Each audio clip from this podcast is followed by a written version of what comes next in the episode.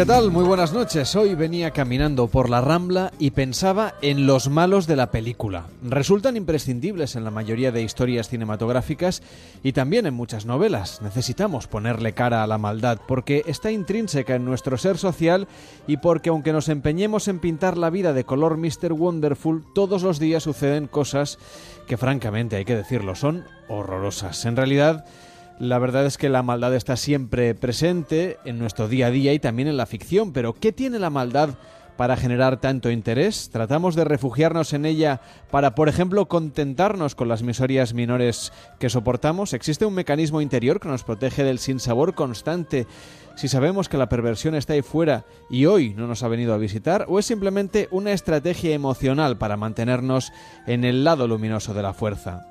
No lo sabemos, la verdad, pero pese a todo la maldad puede presentarse también en el día a día de cualquiera. No necesitamos ser asesinos en serie, por ejemplo, para ser malos, para adorar a la maldad, aunque sea en secreto.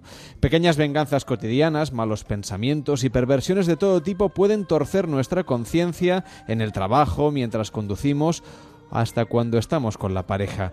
¿Qué es lo que nos hace ser malos? ¿Y por qué nos fascina, aunque moralmente lo reprobemos esto de la maldad? ¿Qué tiene de interesante aquellos que traspasan la línea? Lo que pasó cambió algo dentro de ti. Demasiado pronto. Y temo que tus ganas de matar aumenten. Cuando quitas una vida, no solo lo matas, le privas de todo lo bueno que podría hacer. Como policía solo uso mi arma para salvar vidas. Es mi código. Matar tiene que servir de algo, si no es un asesinato. ¿Comprendes? Hoy en Noches de Radio nos preguntamos por qué nos fascina la maldad, tanto en la ficción como a veces en la realidad. 93 343 54 50, noches arroba onda es facebook.com barra noche radio y arroba noche radio en Twitter. Si quieres, nos mandas tus notas de voz por WhatsApp al 676 760 908 676 760 908. Esto es Noches de Radio en Onda Cero.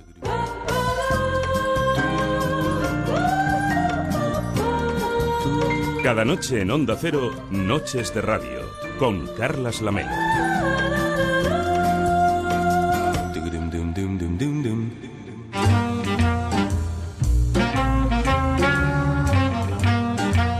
El cóctel de esta noche.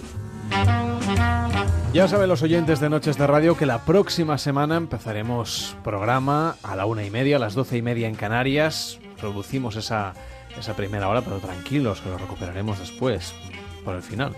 Pero es hora que no tengamos tanto tiempo en la primera hora antes del boletín de las dos, la una en Canarias, y entonces no nos, no nos cabe todo. Y tenemos que restringir este año el número de cócteles, lo vamos a dejar en una docena, y hoy nos llega el número 12 con Alberto Pizarro. ¿Qué tal, Alberto? Muy buenas noches. Muy buenas noches. Bueno, para despedir esta parte de los cócteles, el programa continúa. Están todos en el podcast, tanto los de este año como de los años precedentes, así que todo el mundo puede seguir escuchando cócteles las veces que quiera. Pero en este caso, el último cóctel que nos propones para este verano de 2017. ¿Cómo se llama? The Businesswoman.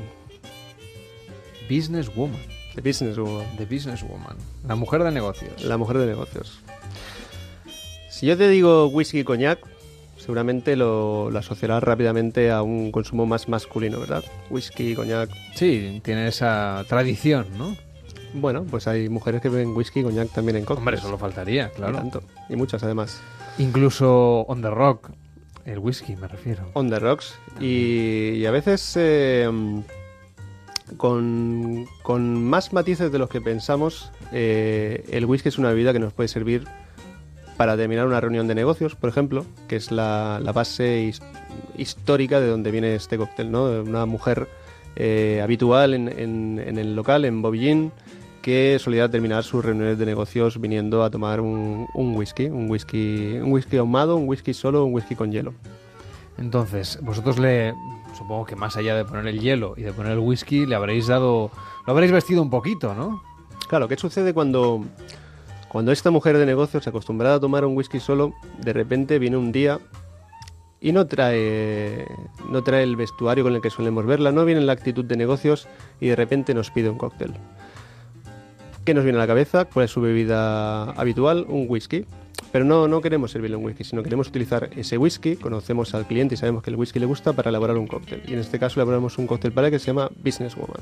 Business Woman. ¿Y qué lleva además de whisky? Business Woman lleva 6 centilitros, 2 onzas de, de Arbor, que es un whisky ahumado, un whisky escocés con, con mucha presencia salina, con mucha turba, con notas yodadas.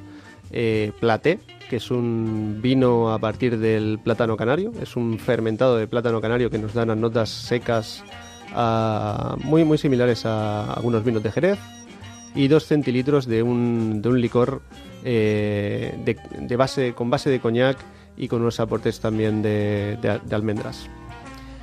Y cuando le sorprendisteis con esta variante de su whisky on the rocks, ¿qué, qué os dijo? ¿Cómo fue, cómo fue esta historia? Pues la conversación fue bastante, bastante más eh, trascendente, más trascendental que, que simplemente hablar del cóctel, porque esta clienta, que era una clienta habitual, lo que nos eh, comentó ese día es que había dejado todo su trabajo como, como una businesswoman, como una mujer de, de éxito internacional y había, se había decidido dedicarse a una de sus pasiones, que era el mundo de la interpretación.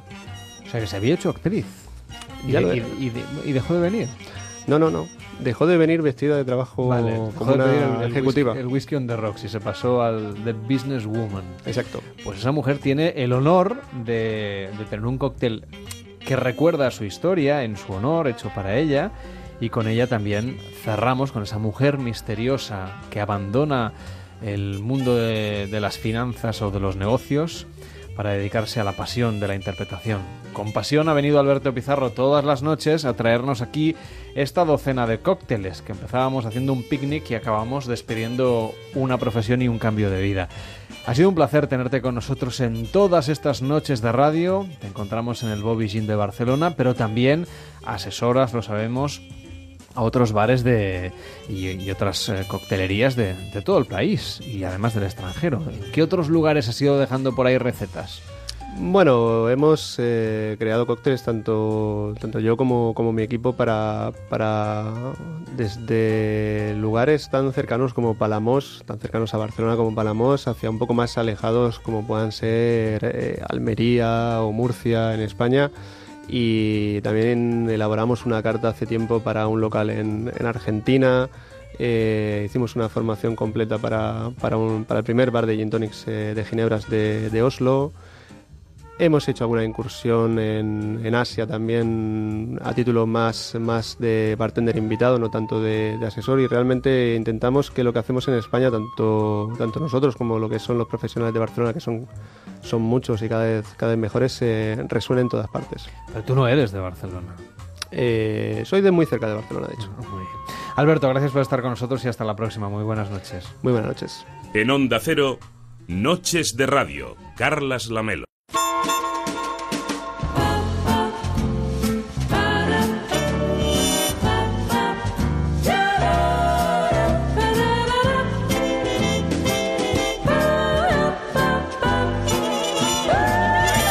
Participa en Noches de Radio.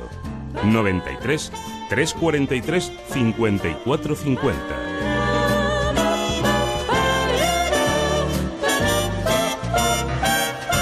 Participa en Noches de Radio. Envíanos tu nota de voz por WhatsApp al 676 760 908.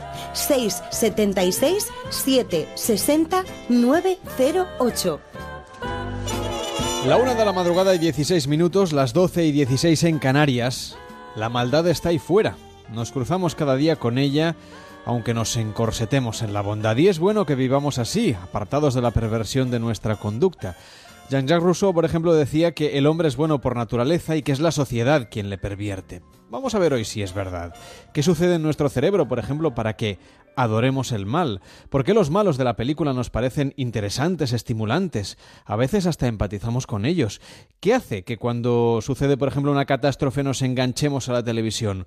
O, por ejemplo, aminoremos la marcha cuando hay un accidente en la autopista. Todo el mundo quiere ver qué es lo que sucede.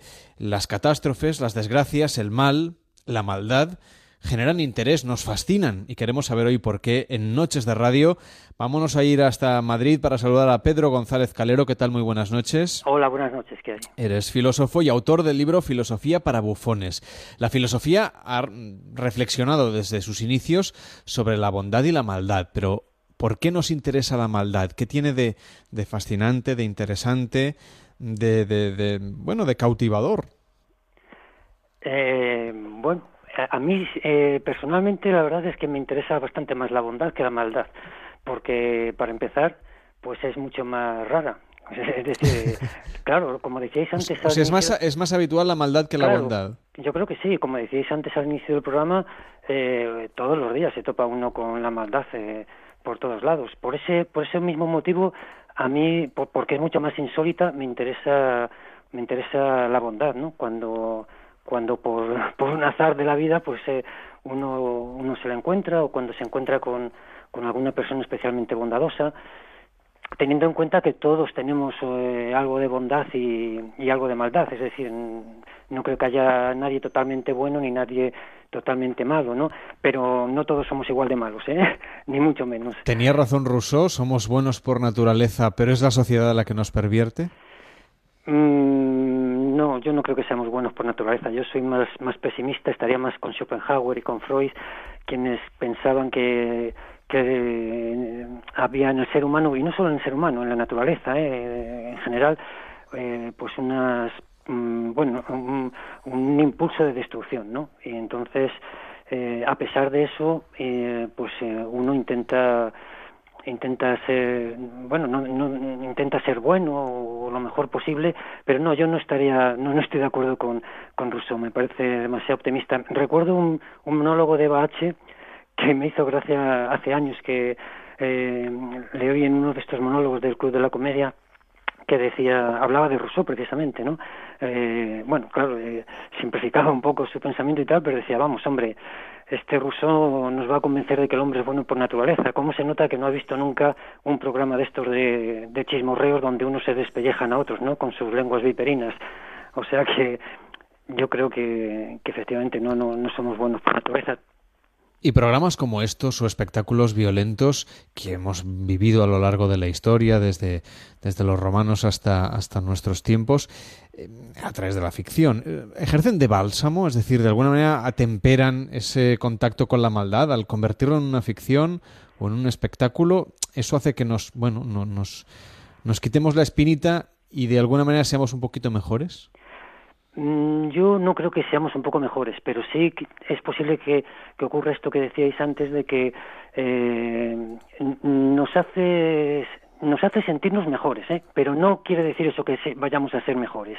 Nos hace sentirnos, vaya, mira, no, yo al fin y al cabo no soy tan tan depravado como este que sale ahí, no soy tan no soy tan malo, es decir, nos hace sentirnos superiores a esos seres que que vemos, eh, a esos seres malvados, ¿no? Otros, como también apuntabais antes, otros espectadores eh, se simpatizan con el personaje malo, ¿no? Acaban eh, incluso empatizando con con él, pero pero claro, eh, solo porque se trata de personajes de, de, ficción, ¿no?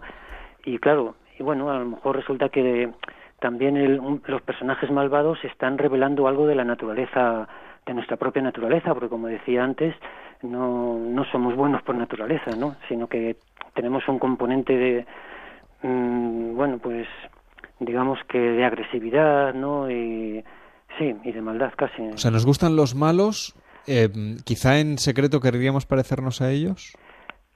Eh, no lo sé, yo desde luego no. Eh, como decía antes... Eh, sí, tú prefieres la bondad, esto nos ha quedado claro. ¿Cómo? Digo que tú prefieres la bondad, ya no. Sí, sí, y a quien querría parecerme es a, pues a algunas personas, a, a, pocas, ¿no? De estas que conoce uno que, que efectivamente son, son, son mejores. Y, y por cierto, cuanto mejores son, más parecen caídas de, de otro planeta, ¿no? De otro, más es, tienen casi a veces pinta de extraterrestres, ¿no? En cuanto a los, en cuanto a aquella gente que se siente seducida por, por los malvados, bueno, supongo que puede obedecer a, a varias, a varios motivos, ¿no? Como apuntaba antes. Uno de ellos es, es que, bueno, pues están revelando, el, el malvado está revelando algo de lo que hay en, en cualquier ser humano, ¿no? En la, en la naturaleza. pero pero insisto también puede también eso ocurre también cuando se sienten atraídos por el malvado es porque el malvado eh, se da en la ficción. Yo no creo que lo aguantar que se lo llevaran a su casa, ¿eh? al malvado, a no ser que realmente se trate de individuos depravados, es decir, de, bueno, eh, mm, por ejemplo, el marqués de Sade eh, precisamente abogaba por, por, por el mal absoluto, ¿no? Es decir, él decía que, que lo que había que hacer era causar, eh, causar sufrimiento y, y la mayor destrucción posible, vamos pero esos creo que los que llegan a ese extremo creo que son minoría, ¿eh? sinceramente. Ahí sí que tendríamos que hablar con un psiquiatra, con un psicólogo en este caso.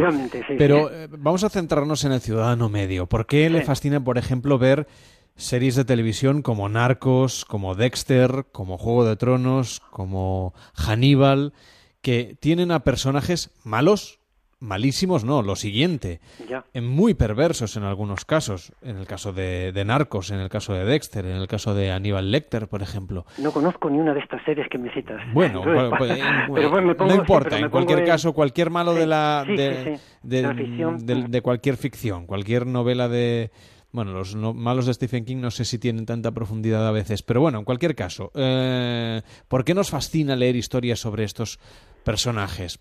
Aníbal Lecter, aunque, aunque no hayas visto la serie, seguramente has leído el libro o, has, o te has acercado a la versión cinematográfica. sí, del personaje creo que vi la película en su momento, no sabía que había una serie ni que había un libro. ¿Es el del el Silencio de los Corderos o no? Sí, exacto, sí. Ah, sí, la película la vi en su momento.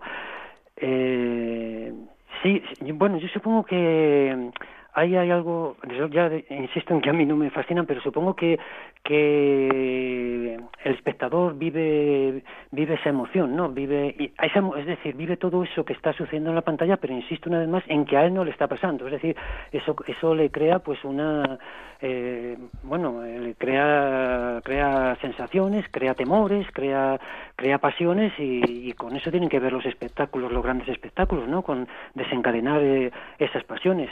Y yo supongo que eso, no lo sé, ¿eh? pero supongo que eso es lo que atrae al espectador medio de, este tipo de, personajes, ¿no? Que él se ve envuelto en ese, en ese tipo de pasiones y al mismo tiempo sabe que a él no le va a pasar nada, que, que, que va a salir del cine o de, o de o va a acabar la serie en televisión y bueno, y él va a seguir eh, con su vida normal, vamos, no, el malvado no va a llegar hasta, hasta el sillón de su casa. También nos eh, acercamos ahora mismo hasta la Ciudad de México, D.C., para saludar a Marcelino Cereijido. ¿Qué tal? Muy buenas noches. Buenas noches, ¿qué tal? ¿Cómo están? Encantado de saludarle. Eh, usted es autor de un libro que se llama Hacia una teoría general sobre los hijos de puta y además de eso, sobre todo es especialista en fisiología celular y molecular y está usted investigando las interacciones entre las células. Nos ha interesado mucho su obra, sobre todo porque trata de dar una explicación científica a lo que sucede en nuestro organismo cuando nos acercamos a la maldad o cuando somos directamente los malos de la película? ¿Qué es lo que sucede? Bueno, mire, este, la, cosa es muy sencilla. Yo, por mi profesión, tengo que viajar por todo el mundo y tengo, así cuando ya abandonamos la ciencia y nos vamos a cenar, tengo la, costumbre de preguntarle a un japonés, a un belga o a un birmano, ¿Cuál es el peor insulto que tienen ellos? Eh, y así indefectiblemente es hijo de puta. Entonces, cuando hay una regularidad así tan grande, uno tiene que sospechar que hay alguna ley que lo está uniendo, ¿no es cierto? Nosotros tenemos dos tipos de atributos, unos puramente culturales, por ejemplo, estamos hablando en castellano, pero me supongo que si, si estuviéramos en la China y fuéramos chinos, hablaríamos chino. En cambio, los chinos duermen, los belgas duermen, nosotros dormimos. Eso tiene que tener bases genéticas. Y entonces en el libro lo que se demuestra es que todos somos hijos de putas en potencia. Ahora, eso quiere decir que para ser realmente un hijo de putas hacen falta dos factores. Uno, que lo tenemos con toda seguridad en los genes metidos en los programas genéticos, y otro, las circunstancias por ejemplo, yo cuando nací era y tenía era un bebé, era un gran chelista en potencia. Lo que pasa es que nunca tuve un violonchelo en la mano, no no se dio la circunstancia.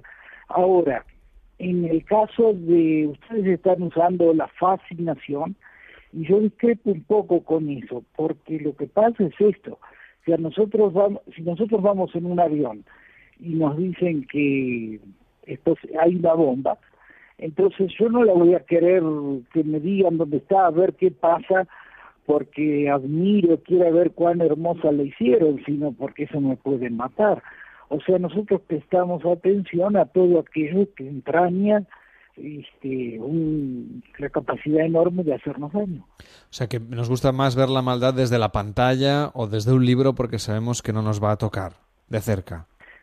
Mire, si a mí me dicen de esos siete perros que andan dando vueltas por el centro de la plaza, si uno está rabioso, pues a ese le voy a prestar atención, ¿no?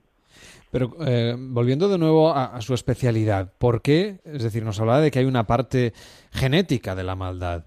En, eh, ¿En qué se manifiesta?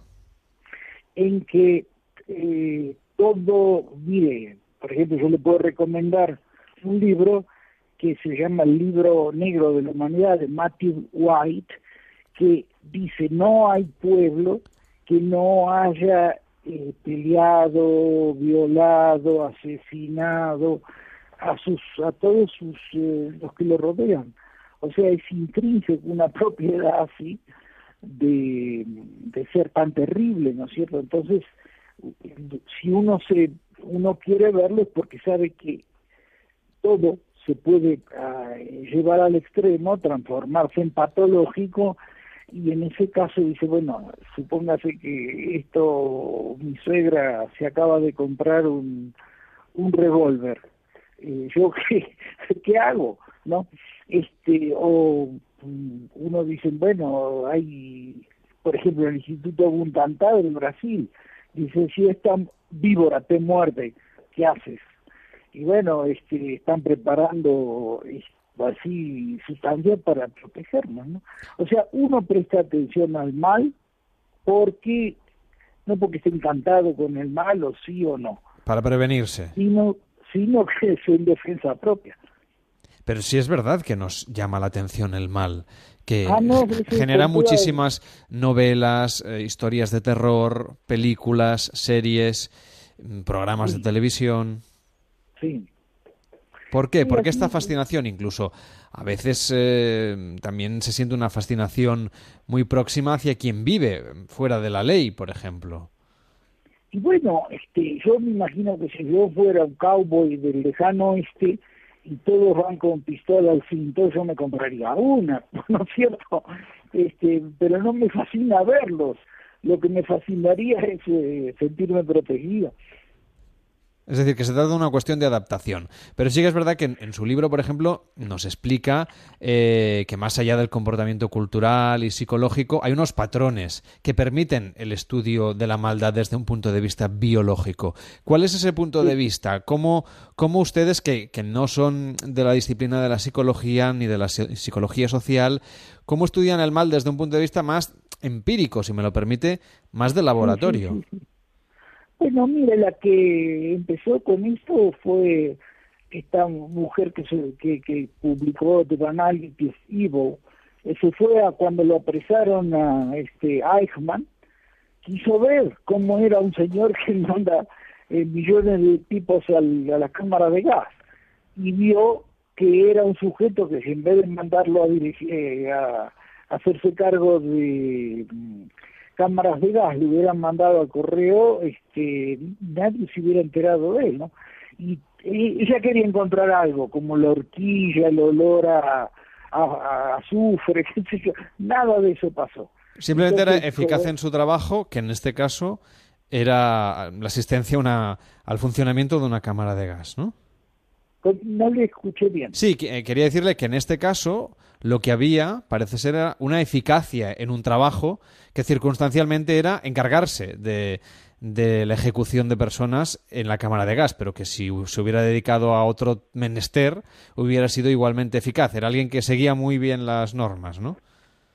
Sí, sí, si le hubieran metido a dirigir el correo seguramente sería experto en estampillas, pero nadie le llamaría la atención pero un tipo que puede meter a gente adentro de una cámara de gas este, eso realmente llama muchísimo la atención, ¿no? Pero entonces, ¿dónde queda la ética, por ejemplo, la moral en estos ah, casos? no, no, no, no. Mire, la ética, este, la usan los filósofos que tienen así algunas desviaciones, como por ejemplo, yo acabo de escribir un libro que todavía no he publicado, que se llama Evolución de las maneras de interpretar la realidad, ¿no es cierto? Y entonces usted se da cuenta que van cambiando porque tenemos que prestar atención a la realidad de todas las formas que haya, porque ahí vivimos y lo primero que tenemos que distinguir es qué cosas no son preocupantes y qué cosas nos pueden matar. Eso es muy sencillo. O sea que mm, todavía no está claro la cuestión de la percepción, por ejemplo. No, no, pero mire, hay este pruebas, eh, por ejemplo, se han hecho pruebas con, le cuento una que fue es muy famosa, eh, ponen a un actor, ¿no es cierto?, a que se le ponen electrodos y demás, este es un actor, porque el que está en estudio es el ayudante del que manda. Y el tipo le dice, pásele un poco más de corriente. dice, no, pero se queja, se revuelve. ¿Qué le pase? Le digo y el tipo este sí le, pasa más y el otro se retuerce, grita y demás. El experimento de Milgram, quiere decir.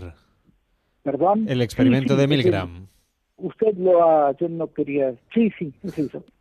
Pero como eso hay muchísimo, muchísimo, muchísimo, este, de todas las formas que se ha hecho, este, siempre revela lo mismo, la capacidad enorme lo que ellos están trabajando sobre las circunstancias. No puede usted cambiarle los genes. Entonces vamos a explorar las circunstancias, ¿no es cierto? Que está en una guerra, que está una persona, qué sé yo, todas las cosas concebibles. Ahora, eh, eso tiene patología, porque todo lo que anda bien puede andar mal, y entonces, este, qué sé yo, ahí surgen los marqueses de Sade, este, o todas las, patologías, ¿no es cierto? Ahora, lo que a mí siempre me ha llamado la atención es el gusto por el dolor, que el dolor de sí mismo que tiene mucha gente, ¿no? Este, desde comerse las uñas a, a, ponerse así, eh, ofrecerle, con la excusa de ofrecerle el sufrimiento a Dios, han dormido en el suelo, se han colgado silicios, han hecho esas cosas. Eso es pura patología y pasa una cosa. Nosotros hubo un momento en que no se podía aceptar que hubiera vías para el, para el dolor. O sea, sabían que había el sistema nervioso tenía vías para eh, sentir la temperatura, sentir olfato, sentir gusto, pero ¿para qué demonio tenemos días para sentir el dolor? Bueno, porque el, criterio de que el dolor es bueno, es bueno en sentido, de, perdón, debería corregir, es útil, es como cuando usted va a un hotel y, y hay un detector de humo, ¿no? Es para que es para que si se empieza a incendiar el hotel lo detecte. Entonces, el dolor de uno es este un como un aparato de detección de que nada está funcionando mal y si empieza a funcionar mal, entonces sí, usted hace algo. Si había apoyado el pie en una brasa, este, lo mejor es que lo retire volando, ¿no? Ahora, ese esa vía sabemos que puede patologizarse, digamos así. Por ejemplo, ya no se ven sifilíticos este, con lo que se llamaba la siringomilia, pero son tipos que, bueno, los leprosos, por ejemplo, no tienen este sensibilidad al dolor a veces. Y eh, eh, eso le funciona mal el dolor. Y lo terrible es que se apoyan sobre eh, una brasa, como dije recién, y nos sacan el pie volando. Entonces, eh, si ustedes ve eh, leprosos que tienen eso, es, es, espantoso. Yo lo vi solamente cuando estudiaba medicina. Nos decía Marcelino que, efectivamente el, el experimento de Milgram hablaba sobre, bueno, entre otras cosas, la tolerancia que tenemos justamente a hacer el mal a los demás.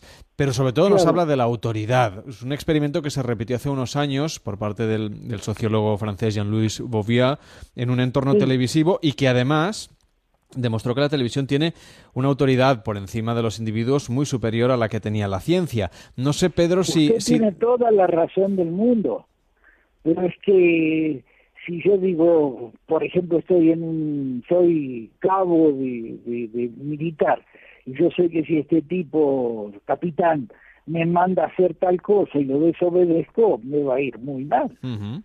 Entonces no es la autoridad por respeto, sino la autoridad por lo que me puede hacer. Por las consecuencias. se trata de una cuestión de supervivencia en este caso. Pedro, no sé desde el punto de vista filosófico, porque claro, Marcelino nos decía que la ética, la moralidad, todo esto no forma parte del campo eh, meramente biológico, ¿no? Sino que trasciende, tiene que ver con la, parte social del, ser humano. No sé qué es lo que eh, de alguna manera tuerce o pervierte la moralidad para, para, que nos acerquemos al mal. O si es todo lo contrario, es decir, si partimos de la base que somos malos y en cualquier caso si tenemos suerte y la ética ha penetrado en nosotros, entonces quizá actuaremos por la vía del bien. Pedro, ¿cuál, cuál es el camino que tú consideras que se da con mayor incidencia en nuestra sociedad?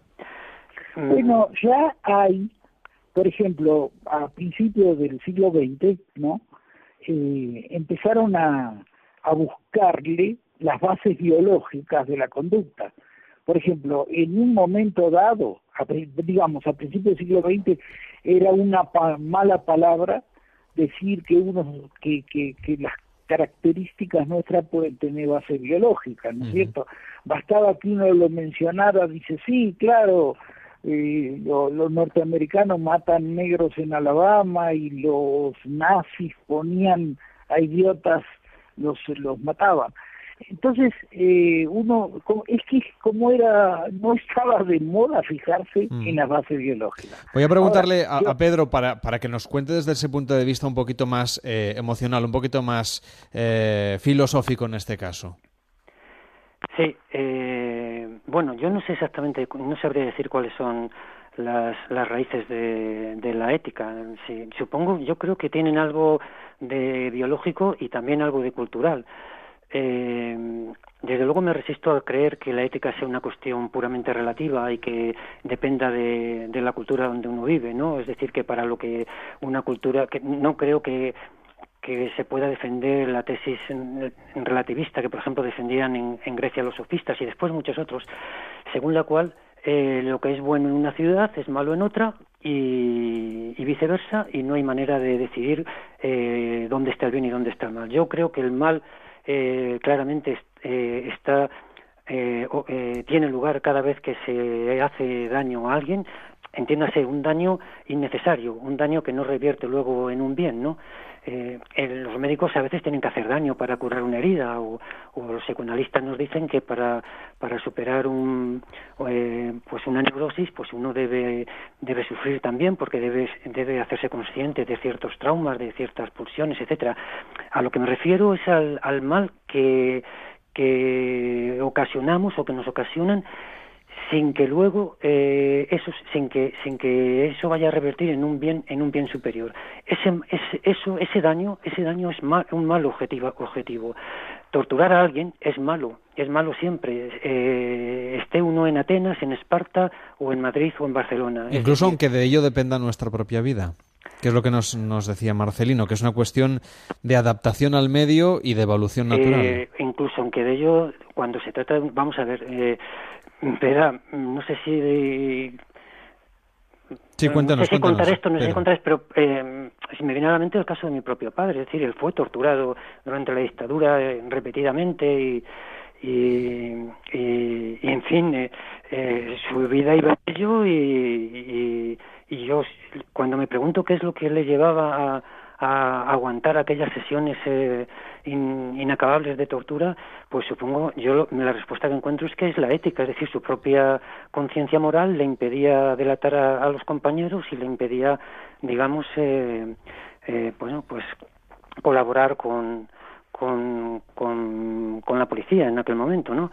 Eh, Es decir, que es la entereza social Sí, que, tienen tanto, algunos y- individuos. Claro, y, y- y desde luego eso iba contra su propio sentido de la adaptación. A cualquiera lo que le dice su sentido de adaptación social es que, bueno, pues me han pillado, vale, pues yo lo cuento todo, salgo de aquí como pueda, eh, etcétera, ¿no? Y, me libro como pueda, en fin. Pero la es la ética, es la voz de su propia conciencia moral lo que lo que le impide hacer, hacer eso.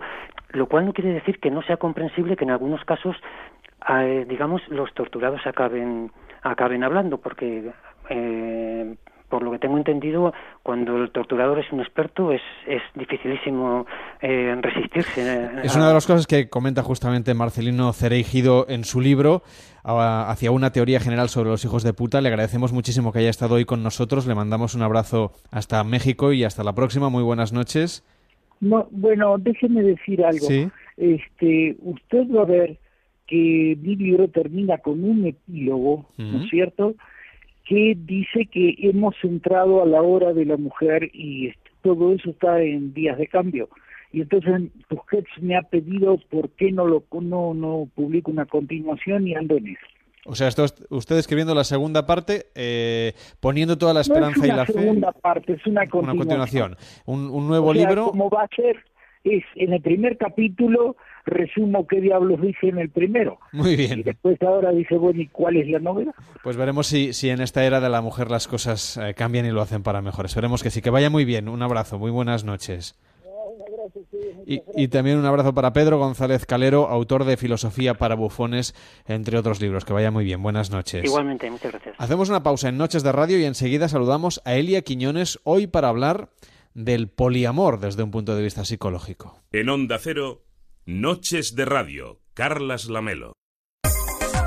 Y ya puede disfrutar de la increíble linterna táctica Commander XL, la que utilizan las fuerzas y cuerpos especiales de muchos ejércitos y la policía de Estados Unidos. Hasta ahora solo estaba disponible para ellos, pero ahora, gracias, no podía ser de otra manera, a publi.com, usted puede beneficiarse de todas sus ventajas. Solo la puede adquirir llamando ahora a publi.com. Ahora al 902-180-190. Ramiro López, ¿qué tal? Buenas noches. Buenas madrugadas, un saludo ¿Qué con muy cordial, Javier. Bueno, a ver, yo la Commander me trae loca este verano, me trae loco este verano. Ya ¿Cómo sé, es? sé. ¿Cómo es? Explica bien cómo es esta Commander XL. Pues mira, es la mejor linterna que nos hayamos podido imaginar, es muy pequeña, resistente, de un acero inoxidable ultraligero, pero mira, soporta hasta que le pase un tanque por encima sin que sufra ningún daño. es tremendo. Que ¿eh? tú te enfadas con ella, la puedes tirar desde más de 20 metros de altura, que no pasa absolutamente nada. Y Sí, en cuanto a, a fuerza y resistencia, pues mira, aguanta un verano en Albacete, con eso te digo todo. que es terrible, eso la es. puedes, claro, o Córdoba, no te puedes Sí, imaginar. O sí, Toledo, que tampoco está Uf, mal, ¿no? Madre mía. Sí, Oye, sí. la puedes congelar y sigue funcionando. Es recargable hasta desde el coche con una carga de larguísima duración. Ajá. ¿Y por qué es táctica? ¿Por qué le Pues, dice táctica? Mira, para que una linterna sea táctica debe emitir un, un rayo sólido de luz de 60 lúmenes por lo menos, ¿no? Sí. Y la Commander supera todas gracias a un sistema de tecnología militar de vanguardia y un exclusivo sistema de luz ultra brillantes que proporciona una luz que brilla hasta 900 lúmenes, ¿no? Qué bárbaro. 10 veces más que la mejor linterna táctica, ¿no? Esto hace que sea visible pues a más de 2 millas náuticas. Bueno, que es un faro. Faro, faro, prácticamente, más de 3 kilómetros. Sí, sí. Que nos ponemos hasta estas horas de la noche y nos vemos. Te digo Sí, que estoy sí, aquí. Podemos hablarnos por código Morse, Javier. Eso, ¿eh? Como los antiguos, sí, señor. Exactamente, pues ya, dispone de función zoom, anillo eh, de luz roja de emergencia para ser localizado. Sí. Y luego lo más importante, tú ves que es una linterna, pero claro, es de las fuerzas especiales que tienen que llevar siempre consigo pues una serie de herramientas mínimas de utilidad para Ah, cumplir su misión. amigo, sí, Y tú sí. no ves nada, pero va dentro del puño un cuchillo, un destornillador Phillips de cabeza plana, abridor de latas, eh, cuchillo dentado, tijeras,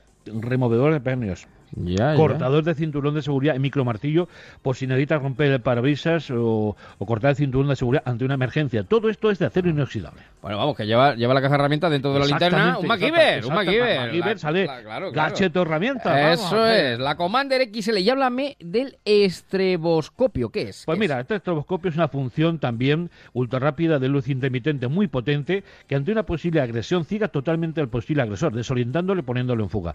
Es una función ideal para situaciones de emergencia. Yo te aseguro que me lo he puesto y Sí. me, me he pasado dos minutos Sí. y lo único que había era la luz pa, pa, pa, pa, pa, pardeante. Chap, chap, chap, Una luz cegadora. Sí, sí, no veía absolutamente sí, señor, nada. Sí, señor. Hay que activar, solamente hay que activar el botón de protección Sí. eh, en un momento determinado, que sales por la noche, Sí, que sí. transitas zonas oscuras, Sí, sí, o que sí. algún ves a alguien que va merodeando, te, te va siguiendo y Que no te fías, no te voy a dar una dosis de estroboscopio. Sí, sí, pues ahí lo llevas, ahí lo llevas. Ahí bueno, y entonces, ¿por qué me debo comprar ya una linterna Commander XL? Pues mira, por seguridad, por precaución ante una situación de peligro desconocido, no debe faltar en nuestro hogar, en nuestra casa de campo, por supuesto en el coche, en embarcaciones y todos los que realicen actividades al aire libre. Y luego, como es tan pequeña, tan ligera, la podemos llevar en el bolso eh, porque nos sentiremos más seguros. Con Commander XL transformamos la oscuridad de esta noche en casi luz del día. Es como si llegasen los encuentros de la tercera fase y nos iluminasen desde el platillo volante. El pelotazo del verano, la Commander, no está a la venta, solamente se puede adquirir en eh,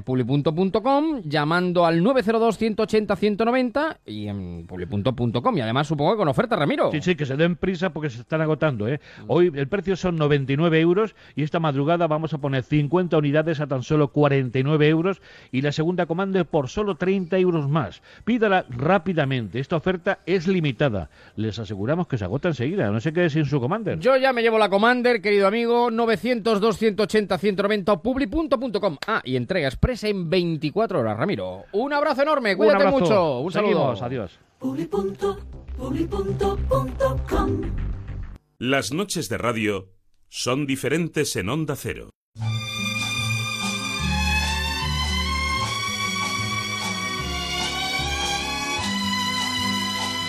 ¿Qué tal, Lilia Quiñones? ¿Cómo estás? Muy buenas noches. Muy buenas noches. ¿Cómo va la vida? Muy bien. ¿Qué piensas tú de la maldad? Uf, tantas cosas. Que el ser humano es capaz, eh, tiene las dos tendencias, ¿no? Somos capaces de, de, todo, de, la, de los actos más heroicos y de los actos más mezquinos. Sobre todo cuando actuamos en masa. Bueno, tenemos un mensaje que nos llega a través de las redes sociales. Jack Libertarian nos proponía hace unos días hablar del poliamor o de las relaciones, eh, de los matrimonios grupales. Y justamente sobre eso vamos a hablar esta noche con Elia Quiñones a partir de la película de Thomas Winterberg eh, titulada La columna y que se perdón la, la comuna, En este, la comuna en este caso y que se eh, bueno se, se estrenó en el año 2016. Es una película que nos habla justamente de eso, de la vida en una comuna y de las relaciones emocionales que aparecen entre algunos de sus protagonistas cuando el poliamor llega a escena. Estoy viendo a otra mujer. ¿Qué quieres decir? Me he acostado con ella unas cuantas veces. No estaba trabajando en el concurso de proyectos, como te dije. Oh. Lo siento, no estaba planeado, solo ocurrió. ¿Es serio? Debe serlo, o no me lo habrías dicho. Creo que sí. ¿Es guapa? Seguro que sí. Sí, lo es. Es una alumna. Entonces será muy joven. Sí, es muy joven. De tercero. Madre mía. ¿Me vas a dejar? No voy a ningún sitio. Pero debemos pensar algo sobre la convivencia ya. A diferencia de otras historias, no nos habla de una infidelidad, sino uh -huh. de una relación poliamorosa. Aunque la infidelidad sí que se había producido porque había habido engaño. Sí, ese es el punto de partida, pero a partir de aquí hay una concesión, una especie de contrato, unas normas. Sí, exacto. Exacto, no es que eh, la película trate directamente sobre el poliamor, pero sí que tiene puntos en los que me ha recordado al poliamor, por eso quería introducirla. Bueno, esta es la tercera película de Thomas Winterberg de la que hablo, no sé si te has dado cuenta. Sí, sí, sí, sí. veo que es un director fetiche para ti, sí. El, el año pasado o el Hablamos anterior. de la caza y, fe, y de Festen. Uh -huh. Pues algo tendrá que hacer bien este señor para que me parezca tan útil analizarlo desde el punto de vista psicológico. Bueno, eh, pues Eric y Ana son una pareja de, de clase media alta. ¿eh? Él es profesor de universidad y ella eh, es periodista en unos informativos de televisión, ¿no? Y tienen una hija. Entonces heredan una casa de 450 metros cuadrados, una casa enorme. Entonces a ella se le ocurre abrir el matrimonio, o sea, abrir la convivencia. O sea que la familia, que son tres, pues ampliarla a vivir con otras personas, pero no como compañeros de piso, sino en comuna, en comunidad. ¿No? Entonces, eh, bueno, es muy interesante todo lo que va pasando en la película, porque al final, eh, pues ella, que, que, fue la que inició todo este proceso, porque fue la que, la que tuvo la idea, porque se aburría, ese, ese era el argumento, le apetecía tener a su lado a gente in, interesante y estimulante, porque ya estaba aburrida del matrimonio, pues al final va siendo progresivamente expulsada de la comunidad. Pero bueno, no, no digo... No, no te no avances a los acontecosas, no, puedo, no puedo revelar Entonces, en medio de este proceso, pues él se enrolla con una alumna y decide decírselo, que es la escena que, habéis puesto, ¿no? Entonces, em, claro, claro, decide decírselo, pero no tiene intención de romper la relación. Esta es, esta es, la clave, ¿no? No hay intención de romper la relación. Entonces, eh, pues la cosa avanza hasta un punto mm, un poco perverso en el que ya los límites están completamente difuminados y ella incluso la invita a, ella, ¿no? A participar de la comuna. Y por eso eh, esta película me inspira para hablar del poliamor. Pero claro, si quieres lo definimos un poco. Enseguida lo hacemos, pero antes quiero escuchar un fragmento en el que se ve el conflicto que existe pasado el tiempo cuando en una relación poliamorosa, en este caso, la pareja inicial se acaba viendo apartada también de esa propia relación. He estado soñando mucho, ¿sabéis? Estoy medio dormida. Por ejemplo, sueño que él sube las escaleras mientras estás dormida y no te enteras. ¿Quién? Eric. A lo mejor lo sabes, pero en mis sueños lo aceptas. Él va escaleras arriba, agarrado a la barandilla. Abre la puerta de mi habitación. Se mueve con sigilo en la oscuridad. Sabe cómo tomarme, ya que conoce mi cuerpo. Sabe que tiene que sujetarme fuerte de una manera determinada. Solo pasan tres minutos hasta que me corro. Solo haría falta eso. Y solo de vez en cuando. ¿Le estás preguntando a Emma? ¿Es eso? ¿Le pides permiso para dormir con Eric? Sí, sí, pero es solo un sueño.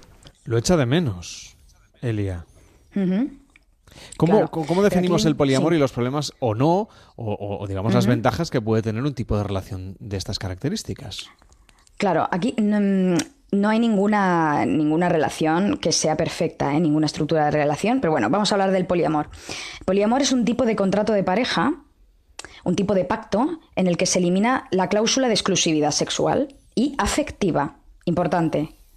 Y esto da lugar a múltiples estructuras de relación. ¿Vale? No es que haya una única forma de poliamor. incluso hay gente que habla del poliamor como relaciones no monógamas. O sea, todas las relaciones no monógamas se pueden considerar poliamor. Pero bueno, yo para restringirlo un poco lo digo así, ¿no? Pero claro, no es lo mismo, por ejemplo, el fenómeno del intercambio de parejas el fenómeno de los swingers, que por cierto tenemos aquí en Barcelona un crucero de swingers atracado en el puerto, al menos atracado hoy me parece. Eh, no es lo mismo el intercambio de pareja, que sería una cuestión meramente sexual, que cuando hablamos de poliamor, que donde se comparte, digamos, eh, en una relación grupal, eh, también la parte del compromiso y del proyecto de vida. efectivamente, entonces tú puedes tener, en una relación poliamorosa, tú puedes tener varias parejas. Pero bueno, vamos a ver porque hay muchas formas de... Las condiciones básicas para... Mm, bueno, después de todo lo que he leído son dos. El primero es la, honestidad y segundo la igualdad. Estas dos condiciones son obligatorias para que la relación se considere poliamorosa y no sea una mera infidelidad.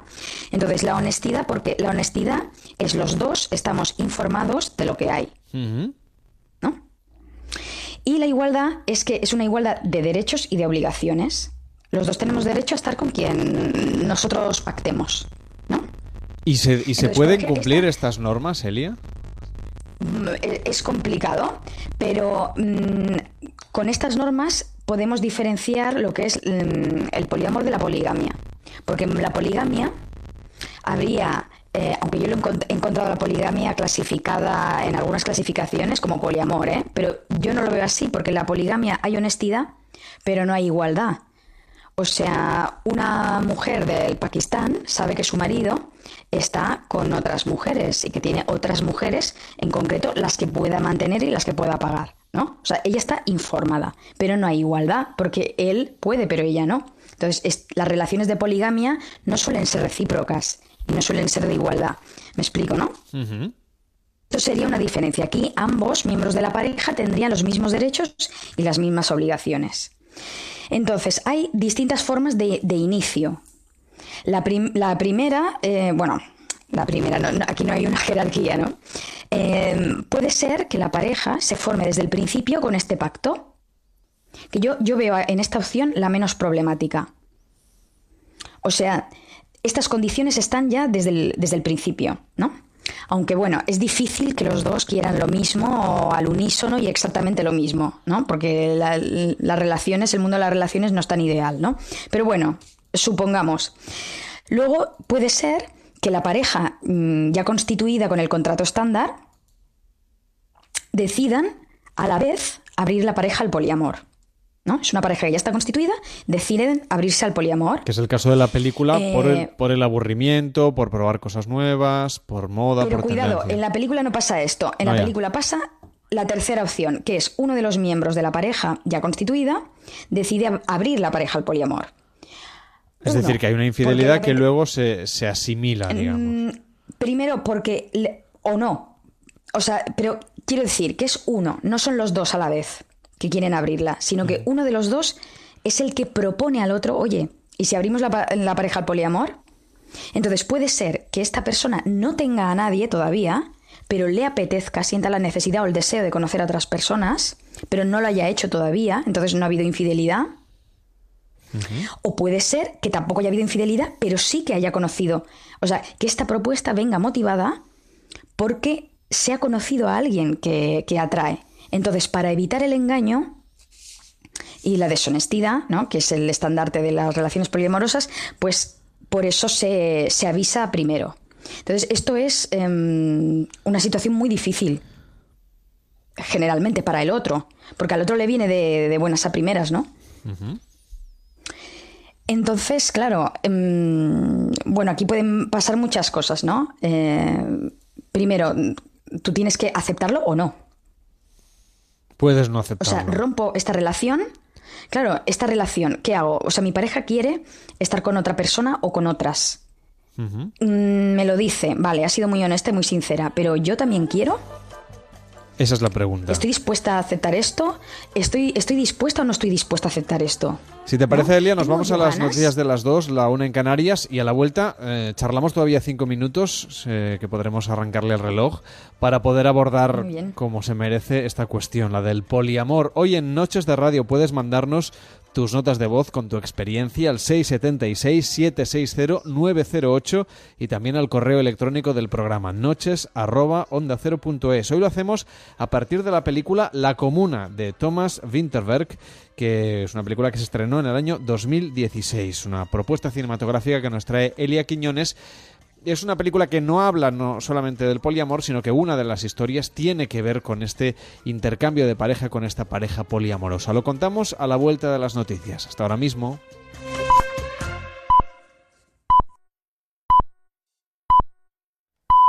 Son las dos, la una en Canarias.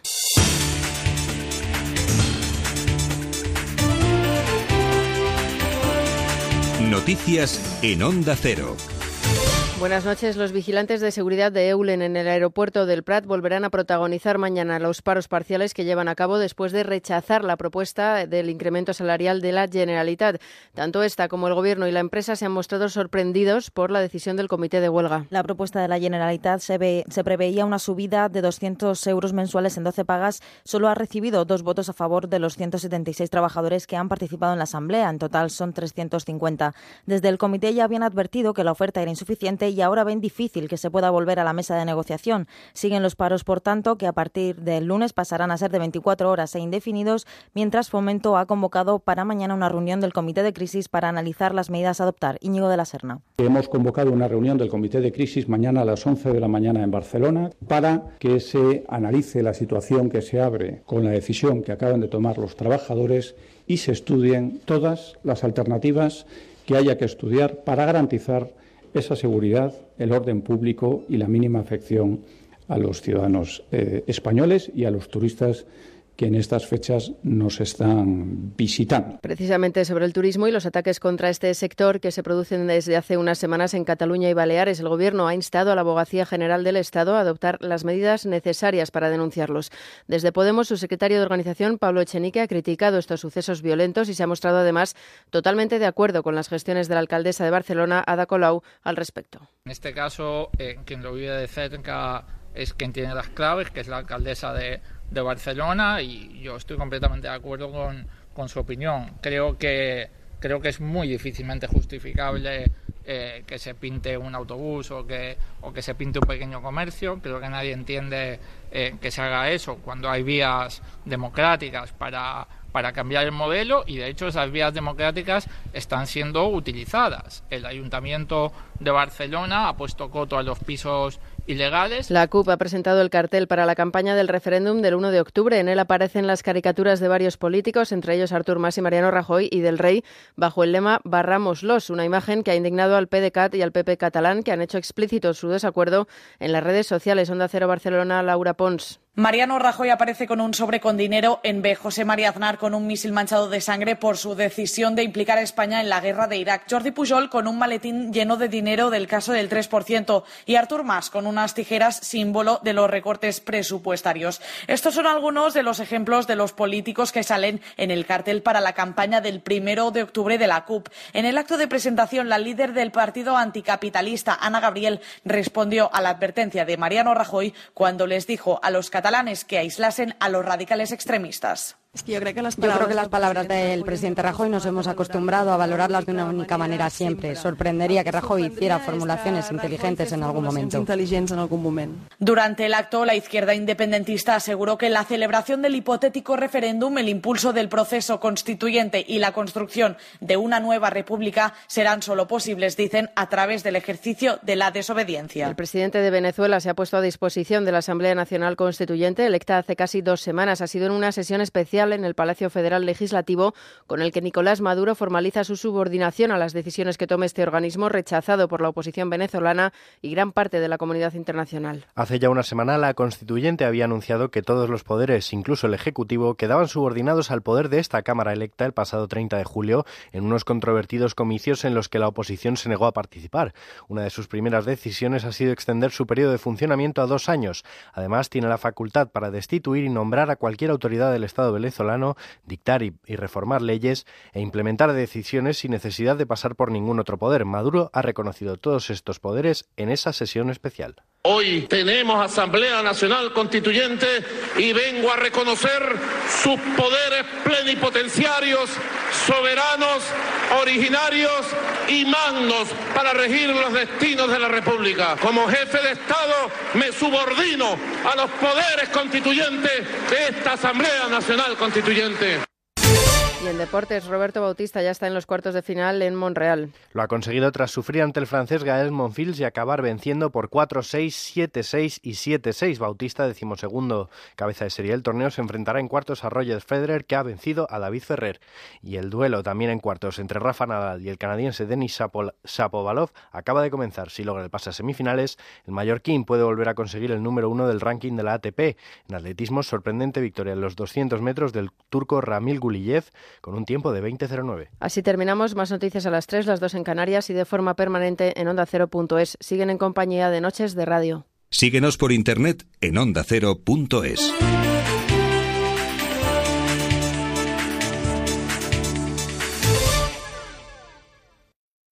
Este domingo... Supercopa de España en Radio Estadio. Partir de las 9 de la noche desde el Camp Nou, partido de ida Barcelona-Real Madrid. En juego, primer título español de la temporada. Vívelo en Radio Estadio con Javier Ruiz Taboada y Paco Reyes. Este domingo, Supercopa de España, Barcelona-Real Madrid. Te mereces esta radio. Onda Cero, tu radio.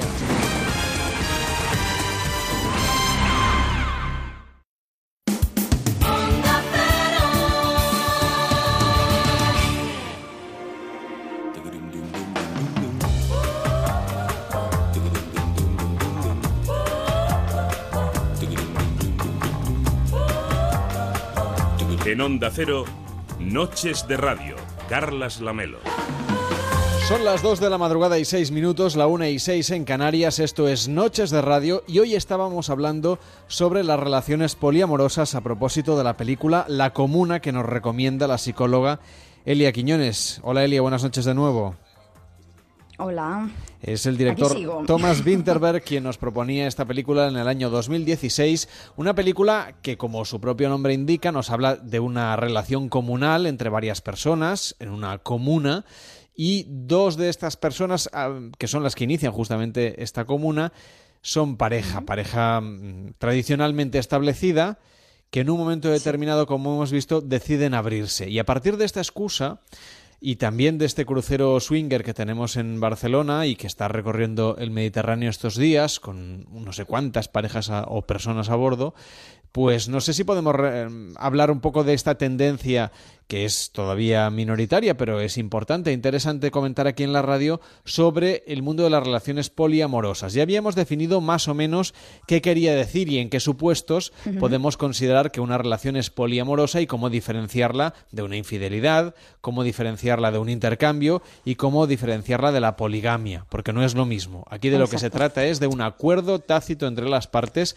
para compartir la pareja sexual, pero también emocional, para tener una convivencia entre varias personas. Eh, había aquella película española de dieta mediterránea que acaba convirtiéndose también en una relación poliamorosa.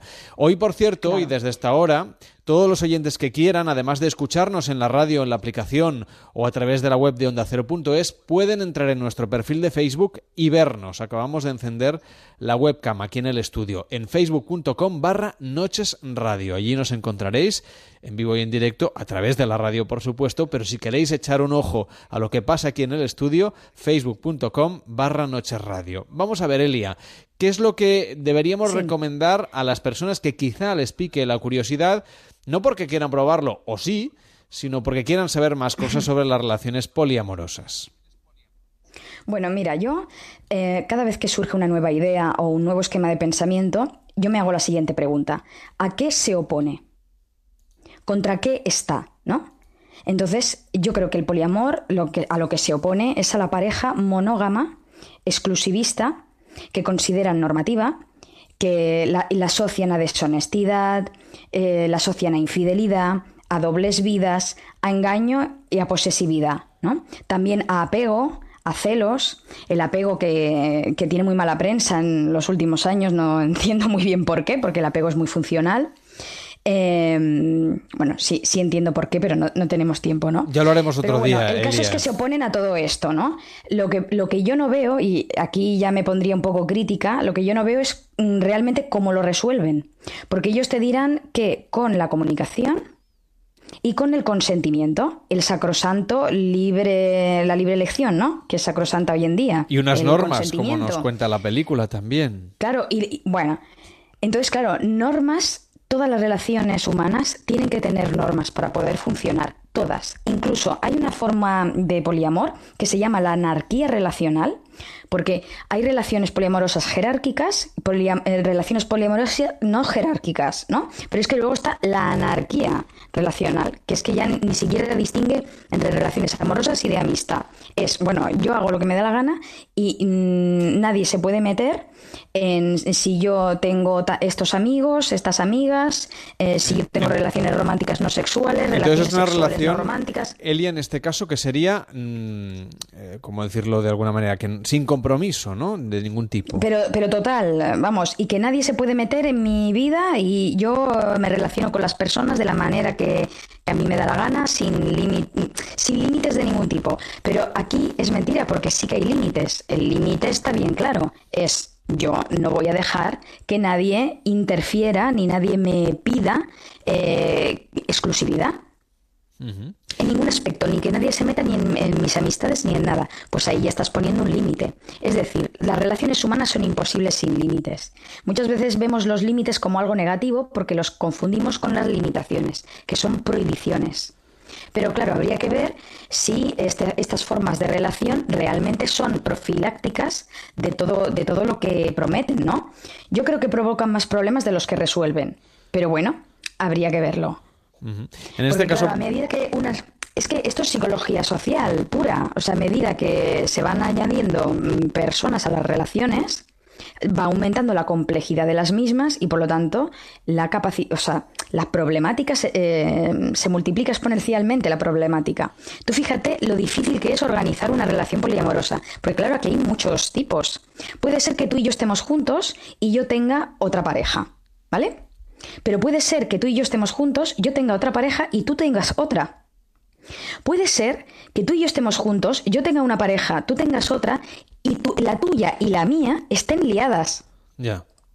Puede ser que estemos todos liados a la vez y que yo también esté con la tuya y tú con la mía. ¿Entiendes? Entonces se va complicando, complicando, complicando.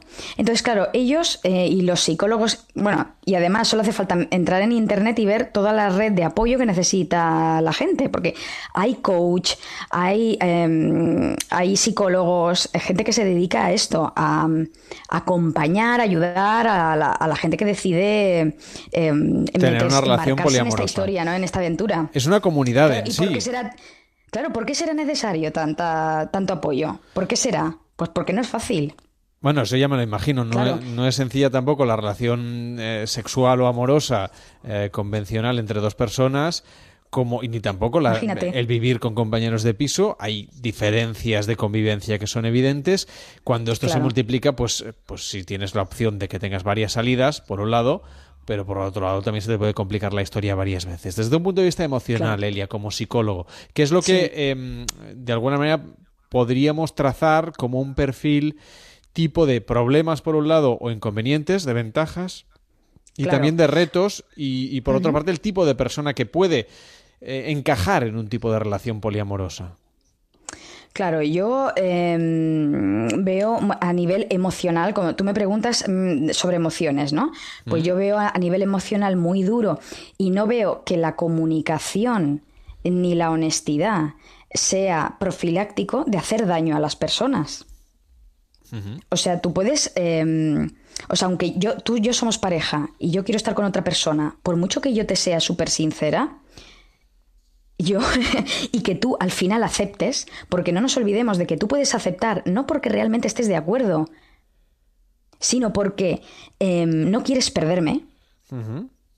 O sea, es que este punto se olvida muchas veces. O sea, que la gente claudica y a veces firmas contratos que, que son perjudiciales para ti mismo ¿Me explico? Sí, sí, o sea, pero los firmas para no perder al otro. Que no hay una voluntad, no son dos personas poliamorosas que de repente se encuentran, sino que uno cede ante los deseos del otro. O sea que es muy difícil que los dos al unísono y en abstracto, porque han ido a una charla y han salido súper motivados. No, pero Elia, eso ahora ya, ya... otras personas. Hay aplicaciones que ya van a poner en contacto estas comunidades, no te preocupes. claro, exacto. Pero que dos miembros de la, de la, misma pareja al unísono decidan abrir la pareja al poliamor, eso es una mm, confluencia eh, muy, muy, casual. O sea, lo que sucede normalmente es esto, uno de los miembros conoce a alguien que le gusta y no quiere romper la pareja principal. Esto sería una relación jerárquica. Por ejemplo, hay una pareja que es la principal, esta es mi pareja estable, y luego yo tengo otras. Y con esta pareja, que considero la principal, eh, pues puedo hasta tener hijos. Luego hay un problema también derivado, que esto lo, escuché en un, en un, hombre que practicaba el poliamor, en una charla sobre poliamor con sexólogos. Sí. Que decía que él, pues tenía, casi que te contaba que tenía un harén, ¿no? De, de mujeres y que, y que, claro, tenía un problema porque entre ellas competían. Porque claro, recordemos que tener una relación... Uy, Perdón, ¿eh? No te preocupes, Elia, que te estaban llamando. Decías que tener una relación puede tener elementos de complicación y que puede no haber el mismo tipo de, ¿cómo lo diríamos?, de, sinergias en una relación de pareja. Exactamente. O sea, que hay personas que, claro, o sea, tú eh, cuando tienes una relación empleas unos recursos y un esfuerzo. O sea, tener una relación no solamente iniciarla, sino que es mantenerla. ¿No? Y eso requiere un tiempo, tú le vas a dar un tiempo a esa persona y vas a eh, emplear un esfuerzo, ¿no? Y también tienes que ver hacia dónde vas con esa persona, ¿no? ¿Qué grado de compromiso asumes? Entonces, claro, aquí eh, se pueden quejar. Ya. ¿No? Oye, que a mí me das menos tiempo, que conmigo has quedado, por ejemplo, en las relaciones eh, poliamorosas jerárquicas, en las que hay una pareja principal, ¿no? Pues esta pareja principal normalmente es con la que se convive. O sea, tú y yo somos pareja principal y yo tengo otra pareja, ¿vale? Imagínate. Entonces tú y yo estamos conviviendo. Pues lo más típico es que tú y yo, pues, compartamos de lunes a viernes eh, el ir a comprar, el hacer las tareas de la casa, o sea, todo lo que tiene que ver con la convivencia pura y dura de pareja estable y que yo los fines de semana pues me apetece pues eh, irme con, con mi otra pareja, irme al cine, irme al no sé qué, ¿no? Y que emplee mi ocio en la otra persona. Pues la O verdad sea es que... se pueden dar estas situaciones. Entonces, ¿tú qué me dirías? Oye, para mí lo malo, ¿no? O para mí lo, lo, lo común y el ocio para el otro. Pues te quejarás, pues ahí tendremos un problema. Porque eso sería injusto, digamos. Claro, porque tú lo vivirías como algo injusto. Y el señor este que, como te decía, entre ellas se peleaban. Em, pero a mí me quieres más, ¿no?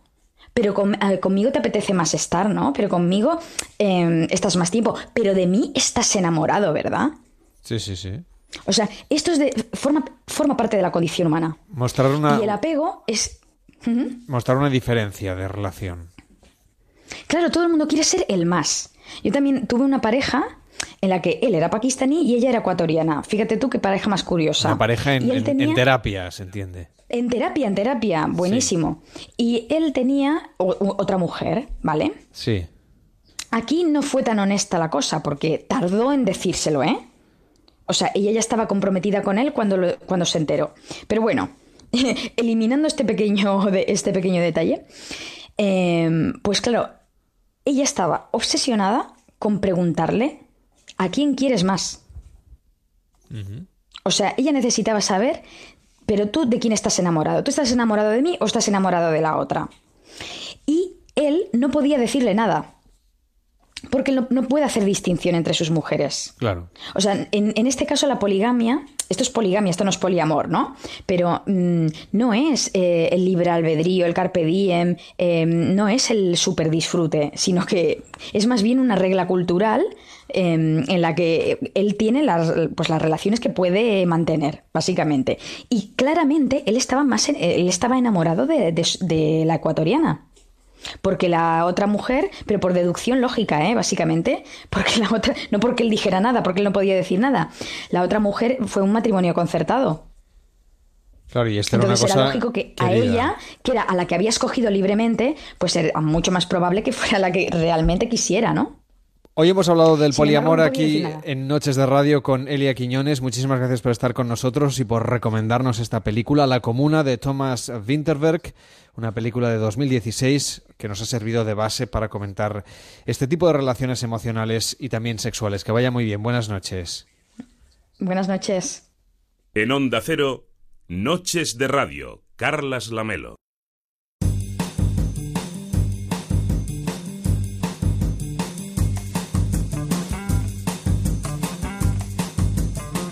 La peli de esta noche.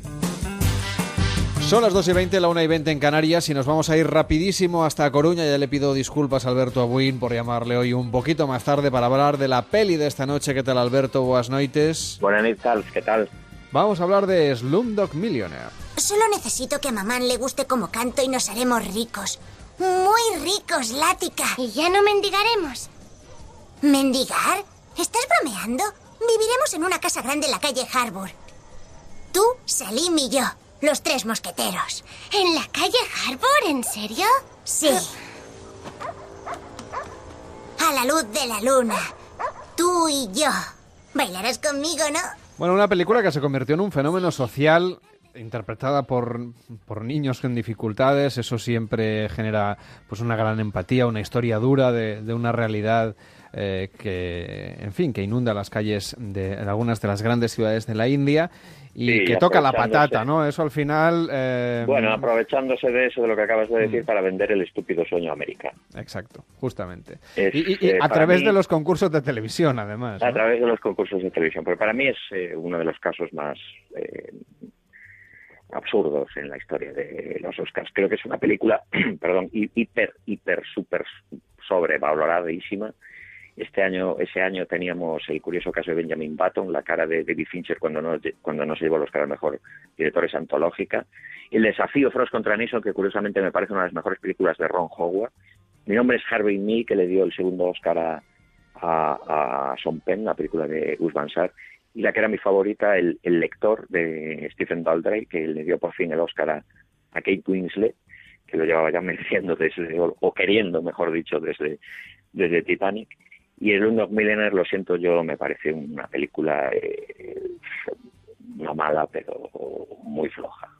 Sí, no a la altura, no a la altura, cinematográficamente no está a la altura de... Un exceso en todos los sentidos, eh, esa forma de narrar de Danny Boyle no me, no me, no me convence y, la historia eh, muchísimo menos. El jugar con todo lo que eh, sucede en cierta parte del mundo para vender una vez más mezclado con, con la cultura de allá el, sueño americano eh, no yo no yo no entro en ese en ese juego no y la estructura narrativa del guion qué te parece es precisamente donde está la trampa. Pero bueno, el otro día decíamos, no me acuerdo con qué película ahora, que, el fin es trampa, evidentemente, de, todo, el, el, el 100%. Pero a veces eh, la trampa, como decía Hitchcock, te la meten bien y otras veces, pues, pues no. Muchas veces es cosa del espectador, por supuesto, pero, pero bueno, en este caso yo no entro en esta película, no me, no me convence, la rechazo totalmente además. Y pues me parece uno de los casos más exagerados en la historia de, los Oscars porque creo que se ha llevado premios, ya no el de mejor película, otros incluso que creo que no merece. Pues uh, aquí queda apuntado en Noches de Radio, que vaya muy bien y hasta la próxima. Buenas noches. Buenas noches, Carl. Noches de Radio, Onda Cero.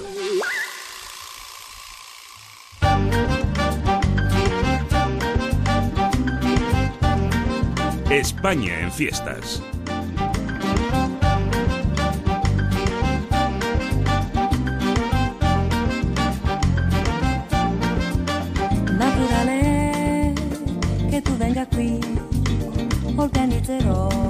Son las 2 de la madrugada y 23 minutos, la 1 y 23 en Canarias. Ya están preparando aquí todos sus eh, cachivaches y arsenales. Eh, que se rían los de... En fin, me iba a hacer una broma con Corea del Norte, pero no, no, no va a hacer falta, ¿eh?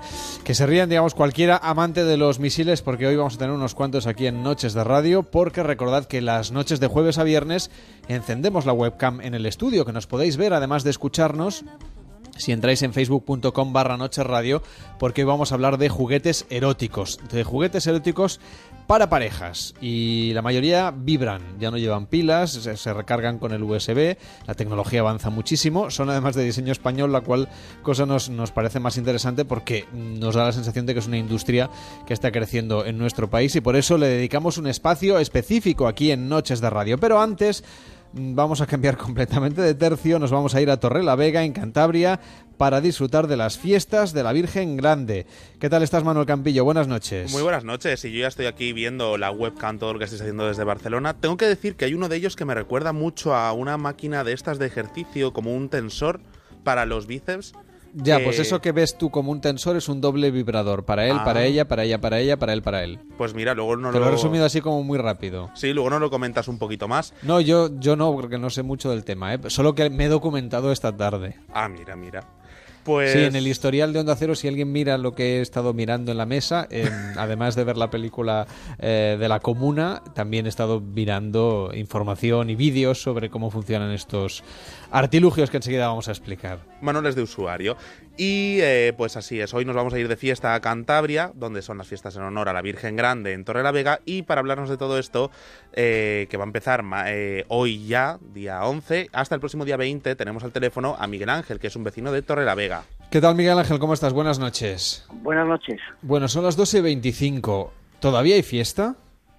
Eh, pues ya estamos en la previa, ya estamos en la previa. Ya esta semana ya se nota ambiente, ya se nota que ya va volviendo la gente de, de su lugar de veraneo y ya estamos un poquito ya con la calma tensa, sobre todo los que trabajamos en hostelería, que, que bueno, tenemos que dar el, do de pecho. Mm, pero esta noche no ha habido ninguna actividad, orquesta, mm. música, concierto, fiesta. Aún, aún no. Ya empezamos mañana. Eh, bueno, el pregón es a las 8 de la tarde, pero ya empieza con el Festival Rock de la Feria en, el recinto de la lechera.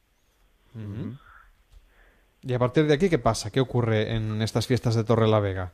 Bueno, pues a partir de aquí que la ciudad recupera el pulso, porque bueno, es una ciudad de interior que pues la gente aprovecha para salir en verano a, a zona costera y ya recuperamos ya el, la vida y la alegría de, lo que es la, ciudad.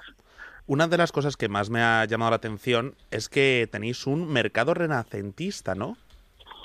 Sí, evocando un poquito a la época en la que se fundó la ciudad con Doña Leonor de la Vega, que fue sobre el siglo XIV y bueno, pues eh, es un poco eso, el mercado renacentista medieval, eh, con, compuestos de gente artesanos que tratan el cuero, el, metal, pues, como por ejemplo la plata.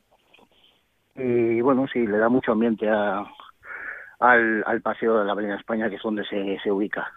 Y son unas fiestas en, los en las que el factor musical tiene también bastante peso, ¿no? Hay buenas actuaciones. La verdad es que mucho. Como bien he dicho antes, este fin de semana empieza Rock en la Feria. Bueno, pues nos visitan artistas eh, bastante reconocidos a nivel nacional. Eh, mañana empieza con el Drogas, antiguo antiguo componente de barricada, y cerrará el domingo 13 Mientras también estará el sábado 12 Barón Rojo, Barón Cry y también el domingo 13 estará la, la, pegatina. La pegatina, también con Barón Rojo tocará un grupo local, porque siempre está para grupos locales, se llama Invoque, todo en, en tono rock. Y cuando, este tipo de fiestas son dedicadas a la Virgen Grande. ¿Cuándo es el día grande? ¿Cuándo es el, el, el día 15 el día 15... Eh, Como en media España, que es fiesta, el 15 de agosto, ¿no? ¿Media o el 90%? O el 90%, sí. El día 15, pero además es la circunstancia que el 16 es fiesta local también. Es fiesta local, se celebra San Roque, entonces ya la, la semana como que se completa. Pues una fiesta fantástica para celebrar eh, lo que sería el día 15, que será fiesta, como decíamos, en prácticamente todo el país, y también en Torre la Vega, que empiezan en unas horas estas fiestas de la Virgen Grande. Que vaya muy bien y hasta la próxima, Miguel Ángel. Buenas noches. Pues muchísimas gracias y estáis todos invitados, por supuesto. En cuanto podamos nos acercamos para allá. David Sarvalló ya está haciendo las maletas. ¿Qué tal, David? Buenas noches. Buenas noches. No sé si te vas a llevar alguno de estos eh, artilugios que tenemos hoy encima de la mesa. Mm, no, porque es que ya viendo todo esto me venía a la mente que en lugar de grande fuese grande, porque la verdad es que viendo todo el arsenal de misiles que están apuntando a Estados Unidos... Y os voy a invitar a que los pongáis delante, delante de los micrófonos, para que los oyentes que hoy nos están viendo, además de escucharnos, pues los puedan ver en la webcam que hemos puesto en Noches de Radio, facebook.com barra Noches Radio, tenemos mensajes. Nos dice algún oyente que no se oye a través de Facebook. Es voluntad del programa que no se oiga, porque tenéis que escuchar la radio o la aplicación de Onda Cero o vuestra TDT, donde sea que nos escuchéis, o a través de la web de Onda Cero.es, por supuesto. Además que si no iría descoordinado. Sí, va un poco descoordinado. Y sería una locura porque el, vídeo siempre tarda un poquito más. Así que escuchamos en la radio, chafardeamos en la webcam. Dice buenas noches, buen programa. Dice Javier, Jorge también nos dice que no se oye. Y Pepa, buenas noches, amores. Buenas noches, Pepa, para ti también. Y a todos los oyentes que nos escucháis, que nos veis y que nos seguís en facebook.com barra noche radio y en arroba noche radio en Twitter. Hoy no queríamos dejar de saludar a los expertos en seducción de Goland que nos van a seguir explicando cómo evolucionan esos campamentos que están haciendo en Valencia para aprender a ligar. Javier Santoro está con nosotros. ¿Qué tal, Javier? Buenas noches. Hola, Carles. Hola, oyentes. ¿Cómo tenéis la noche en Valencia hasta ahora? Pues muy bien, además ya es algo, ya formáis parte un poco del campamento, es muy bonito empezar. somos una actividad más, ¿no?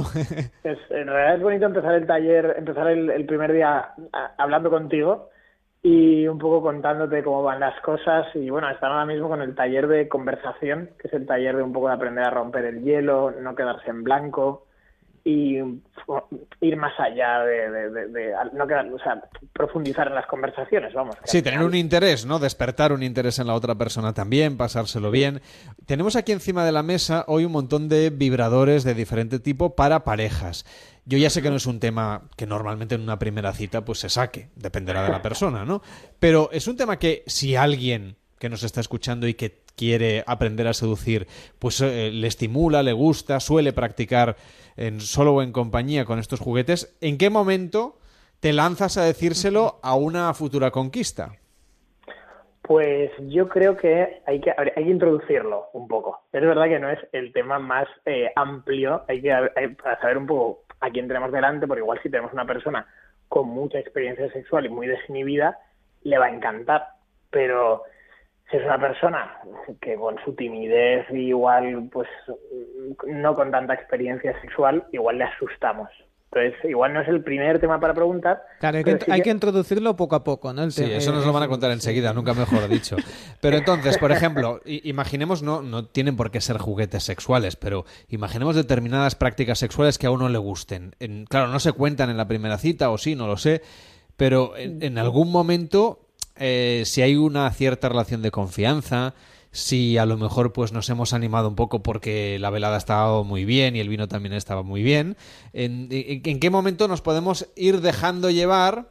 Ya sabemos que el objetivo, según vosotros, es seducir y es eh, eh, estimular desde un punto de vista de pasárselo bien, que no necesariamente el objetivo final tiene que ser acabar en la cama, pero es verdad que es un tema que puede aparecer y si las cosas van bien, pues eh, oye, nadie a, nadie a nadie le amarga, ¿no? Claro. Eh, más que, yo creo que puede incluso aparecer en la primera cita, pero el tema es cómo lo planteamos. Entonces, muchas veces, en lugar de decir a una persona, oye, ¿a ti te gustan los juguetes sexuales? Así de repente, sí que podemos decir, eh, mira, tengo una curiosidad que la verdad es que eh, si es demasiado como íntima, pues no me respondas, pero es que me gustan las preguntas originales y valoro a hablar de un poco un tema un poco más estimulante y más con esta copa de vino que tenemos. ¿Cómo te consideras de, apasionada en la, en la cama? Bueno, es una pregunta interesante. Vale, o, entonces eso te puede llevar a decir, pues mira, a mí particularmente me, está resultando muy estimulante que hace poco he probado eh, tal juguete o tal otro y no me podías no, no me podía imaginar por un lado lo divertido que hacía y por otro lado lo excitante. ¿Vale? Porque claro, vosotros con las personas que participan en los talleres y que tratan de aprender a seducir mejor, hay algunos momentos, imagino, en los que debe haber una ruptura de del hielo y que se, la gente se abre, cuenta sus experiencias, cómo se encuentra, un poco en terapia de grupo, ¿no? Con otras personas que tienen el mismo tipo de dificultades, el mismo tipo de retos delante.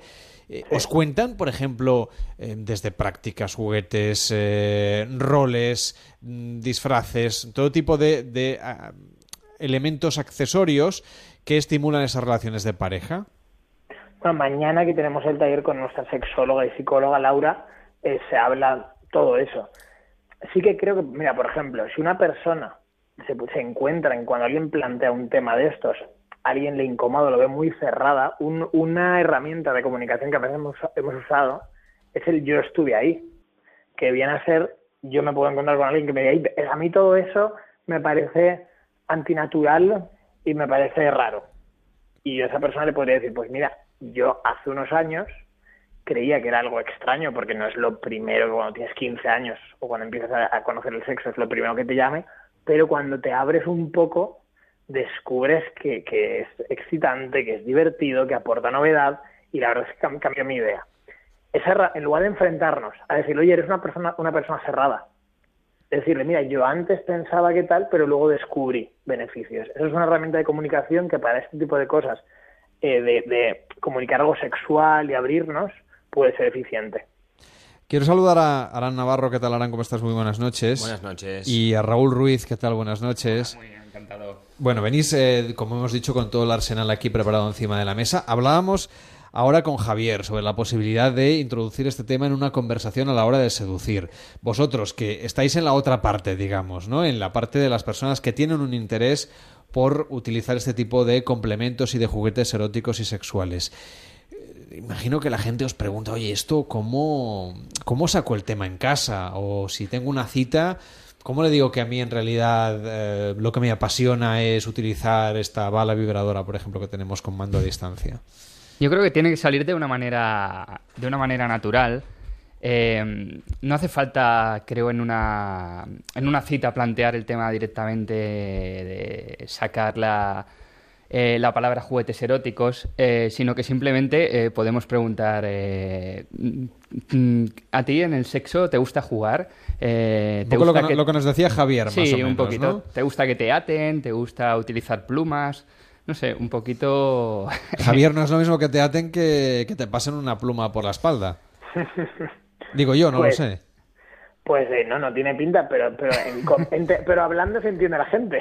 Ah, no, eso sí, ¿eh? si, si el objetivo de uno es atar al otro, lo mejor es ser claro y transparente. A ver, yo creo que si lo planteamos con una sonrisa y diciendo además, oye, bueno, tampoco, no tenemos 18 años, ¿verdad? Ya podemos hablar de estas cosas.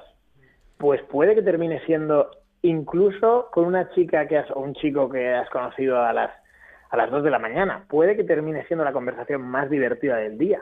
Y encima que te lleves una idea de mm, vaya, vaya este chico o esta chica como, con qué bien me lo pasaría en la cama. O sea, que bien planteado, al final el- la comunicación naturalizada y, y con cuidado y tal puede llevarnos a, a lugares maravillosos, ¿eh? O sea, que según cómo se acordarían de ti. Yo creo que sí, yo creo que sí. es una Y manera de diferenciarse. Esto es, como esto es marketing. Sí, sí, al final como lo ha planteado el compañero, por ejemplo, mm, suena bien, nos, nos ha sonado bien a todos y, y siempre podemos decirle a la persona, bueno, si esto te incomoda un poco, volvemos a hablar de, de los hobbies y Claro. de, y de películas. Pero esto está muy visto, ¿no? ¿Cuál es tu película preferida? Bueno, pero entonces empiezas con Gladiator y todas esas cosas. Y ya vas vas- dando pistas, ¿no? Sí, poco a poco. Exacto, o sea, que siempre podrías volver de un modo, al- si sale un tema de, de gladiadores, siempre puedes volver Sí. otra vez al tema de al tema. Y si ya te eso. dice que la chica que o el chico que lo que le gusta son las 50 sombras de Grey, pues claro, Hombre, ahí ya está marcando el camino. hombre, sin duda, ahí te va a faltar, vas a tener que, vamos, te vas a- te vas a, vas a tener que oír este programa varias veces para coger ideas para poder estimular a esa chica, desde luego. La verdad es que en ese sentido, 50 sombras de Grey mm, ha favorecido, ¿no? Todo, todo ese tema, todo ese mercado y todo ese ánimo por estimular lo sexual. Por ejemplo, si nos acercamos a, a una persona por primera vez, pues claro, efectivamente mm, lo normal, ¿no? Lo habitual es hablar pues de cosas un poquito menos íntimas. Nos hablabas del cine. Claro, hay que explicar verdaderamente las películas que a uno le gustan o las que el otro espera que le respondas. Lo digo porque a lo mejor te gusta un cine, qué sé yo, pues mm, un poco friki, o un cine demasiado intelectual, o un cine demasiado poco intelectual, también puede pasar, ¿no? Eh, o un humor un poco tonto, absurdo. Mm, Hay que ser honesto. Yo creo completamente. Mira, ahí tocas uno de, de los pilares fundamentales de los talleres, que es la honestidad. Y hay una cosa que mencionamos que es, mira, yo, yo les digo, yo nosotros no somos profesores de ética, pero hay un motivo racional para no mentir y para ser honestos. Y es que si en la seducción finges, en el mejor de los casos gustarás por la persona que finges ser. Entonces pongamos que yo quiero tener algo contigo, Carles, y, y miento en que a mí me gustan las películas intelectuales. Y entonces en el No, mejor te, de te voy a pillar.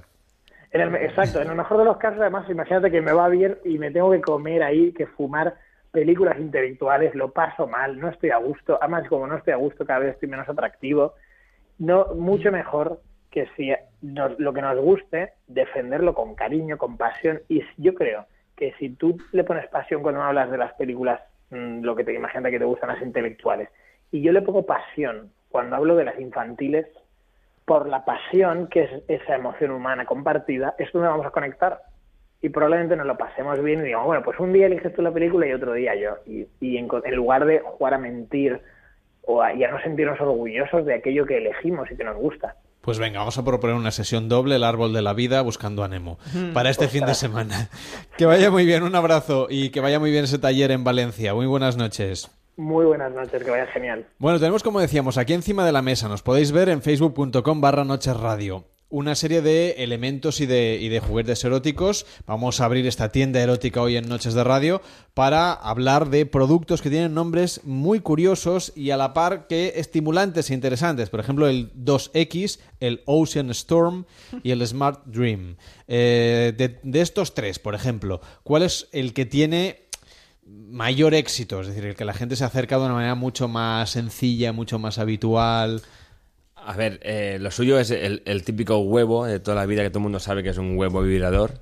¿Sí? Enseño un poquito a la Vale, cámara. este es el, eh, si no me equivoco, que lo he visto antes, es el Smart Dream. Correcto. Ah, no, este es el Ocean, El Ocean Storm, sí, Correcto. perdón. Ah, bueno, es muy simple de... Bueno, pero este más que un huevo es un poquito más grande que un huevo. Es un conito. Sí, pero bueno, entra dentro de los, de los huevos vibradores. Vale, de acuerdo. Como categoría Sí. industrial, digamos. Sí, es lo más conocido para parejas realmente. Da esa, da esa vidilla al tema, al tema de vibración. Lleva un mando, un mando que lleva una pareja, tanto el hombre como la mujer, entonces uno activa cuando lo- el otro lo, lo lleva O sea, puesto. uno lo lleva puesto y el otro Correcto. es el que decide la intensidad, el ritmo, el momento. Exacto. Esto me han dicho que tiene mucho éxito en los restaurantes. Sobre todo. Pero cuidado, porque esto va por radiofrecuencia. Como actives el de la mesa de al lado, que también puede pasar. Bueno, también es divertido. ¿Qué, dista- qué distancia hay? Lo digo porque, claro, a ver si, si te vas muy lejos. Pero y no es la distancia, el problema es si los de la mesa de al lado juegan a lo mismo. Oye, oye, oye, oye, oye, oye. Que se dan situaciones divertidas. Unos 15 metros también llega, ¿eh? Más o menos. Sí, O sea pues, que- hasta el lavabo en según qué sitios te puedes acercar. Llega. Bueno, pues lo comentamos enseguida. Hacemos una pausa en Noches de Radio y volvemos en nada, tres minutos y un poquito más, hablando de, juguetes eróticos. Hasta ahora mismo. Cada noche en Onda Cero, Noches de Radio, con Carlas Lamelo. Y evite ya que le frían a multas, hombre, con los nuevos radares pensados para recaudar, no pierda más puntos, que es una tontería. Diga alto a las multas con el mejor avisador de radares del mercado, el F10 de Angel Driver de Publi. Punto. Ramiro López, ¿qué tal? ¿Cómo estás? Buenas noches. Buenas madrugadas, un saludo Buenas cordial. madrugadas. Bueno, ¿cómo podemos evitar, Ramiro, que nos dejen de freír a multas? ¿Cómo es Buah, posible? eh, Javier, está en nuestra mano. Evitar que nos sigan metiendo la mano en el bolsillo, nunca mejor dicho. Claro. Con el Angel Driver en la nueva versión F10, el avisador de radares de mayor venta en el mundo, recomendado por Autofácil, la revista de mayor prestigio del mundo del motor. Y yo sé que esta nueva versión trae cosas distintas. Cuéntanos. Exactamente, dispone de una nueva plataforma tecnológica de mayor capacidad para mejorar la cobertura y siempre estar conectados con los satélites existentes. Ahora sabremos con más anticipación dónde se encuentran todos los radares en carretera y en ciudad con un procesador ultra rápido que mejora los tiempos de respuesta. ¿Y la base de datos que tiene Ramiro es totalmente nueva? Totalmente nueva, tiene mayor capacidad, viene preparada para nuevas aplicaciones y es la más completa y eficaz del mercado. ¿Y los radares, Ramiro? Cuéntame. Ah, Javier, Los lo radares. tenemos todo localizado, lo de la DGT, Gobierno Vasco, Generalidad de Cataluña, ayuntamientos y también Portugal. Y los ayuntamientos hay que decir que últimamente le han tomado Sí, el sí. gusto a esto de fotorrojo, ¿eh? Y tanto, y tanto. Y de hacer caja. ¿Y cómo se actualiza? ¿Cómo se actualiza? Pues mira, se actualiza en publi.com de forma gratuita de por vida. Nunca más tendrá que pagar nada. No hay, no hay ninguna cuota. Las 350.000 personas que componen la comunidad Angel Driver nos informan al minuto de dónde hay cambios y los ponemos ahí en nuestra página web. Pues eso es muy interesante porque además cada día es que hay radares donde menos te lo esperas. Bueno, eh, en todas partes, cualquier día nos lo ponen debajo de la escalera, ¿no? Pero si tenemos un Angel Driver no hay problema. Mira, sí. en fijo, farolas, pórticos, semáforos, multicarril, multidireccionales, zonas de los, las zonas de tramo y los tramos de velocidad controlada. Sí. Y además, Javier, es el único que sabe dónde están, dónde operan los móviles, los camuflados y los láser. ¿Y los fotorrojos? Los amigo? tenemos todos localizados y cada día están en pueblos más pequeños. Curiosamente, Sí, sí, donde hay una sí, carreterita, ahí ponen un semáforo Sí, sí. y ¡pomba! Un, un, Y un zasca. poto rojo. Claro que sí. Bueno, y otra de las ventajas de Angel Driver, además, es la claridad de los mensajes. Que aquí no hay pitito ni sirenita. ¿no? Nada, nada, nada, ni pitito ni nada. Aquí es el único que nos avisa con total precisión de que lo, de lo que nos vamos a encontrar en la ciudad o en la carretera con mensajes luminosos en pantalla y de voz tan claros como estos. Atención, posible radar móvil. mira. Atención, tramo de velocidad controlada a continuación. Ah, eh, que claro, eh, más claro que el agua, ni el séptimo de caballero. Eso nada, ¿eh? es, eso es. Blanco y en botella. Exactamente, es. totalmente legal, nos ayuda a conducir más tranquilos, sin sobresaltos y sobre todo sin que nos metan la mano en el bolsillo. Eso es lo más importante. La mejor forma de evitar una multa, sencillamente es que no se la pongan. ¿Y cuál es el precio, Ramiro? Que esto es lo importante también, lo interesante. Si llamamos ahora mismo al 902-180-190 o entramos ya en publi.com. Pues mira, su precio es de 205 euros y esta noche vamos a poner, atención, 50 unidades también a solo 99 euros. Con la primera multa que evitemos, está amortizado. Y además le vamos a regalar el magnífico Chispis Control, el alcoholímetro preciso de Angel Driver, que vale 30 euros.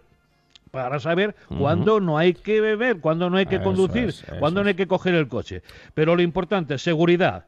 Evitar que no metan la mano en el bolsillo le va a costar a usted solamente 99 euros. Con la primera multa que posiblemente le ponga mañana, ya está pagado. Amortizado, amortizado. Llame ahora mismo y pídalo 902-180-190 o publi.com. No diga que no lo avisamos. Ramiro, un abrazo enorme. Igualmente, Cuídate. Javier, hasta luego. Noches de Radio, Onda Cero.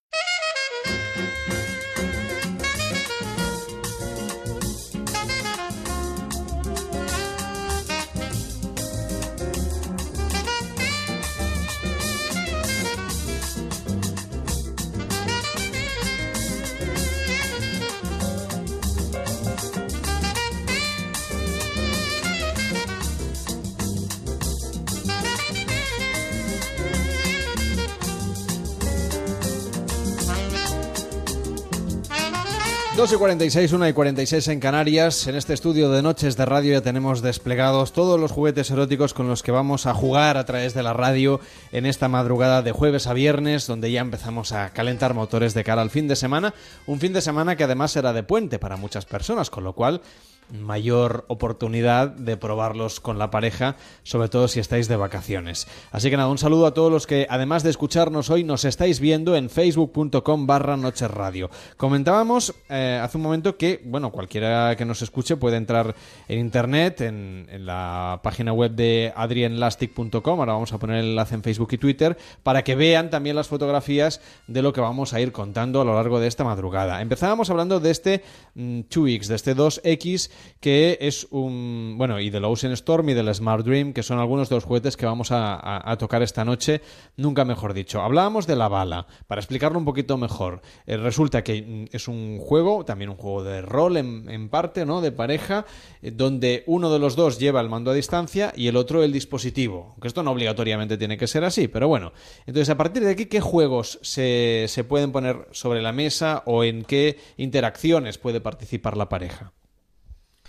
Ah, o sea.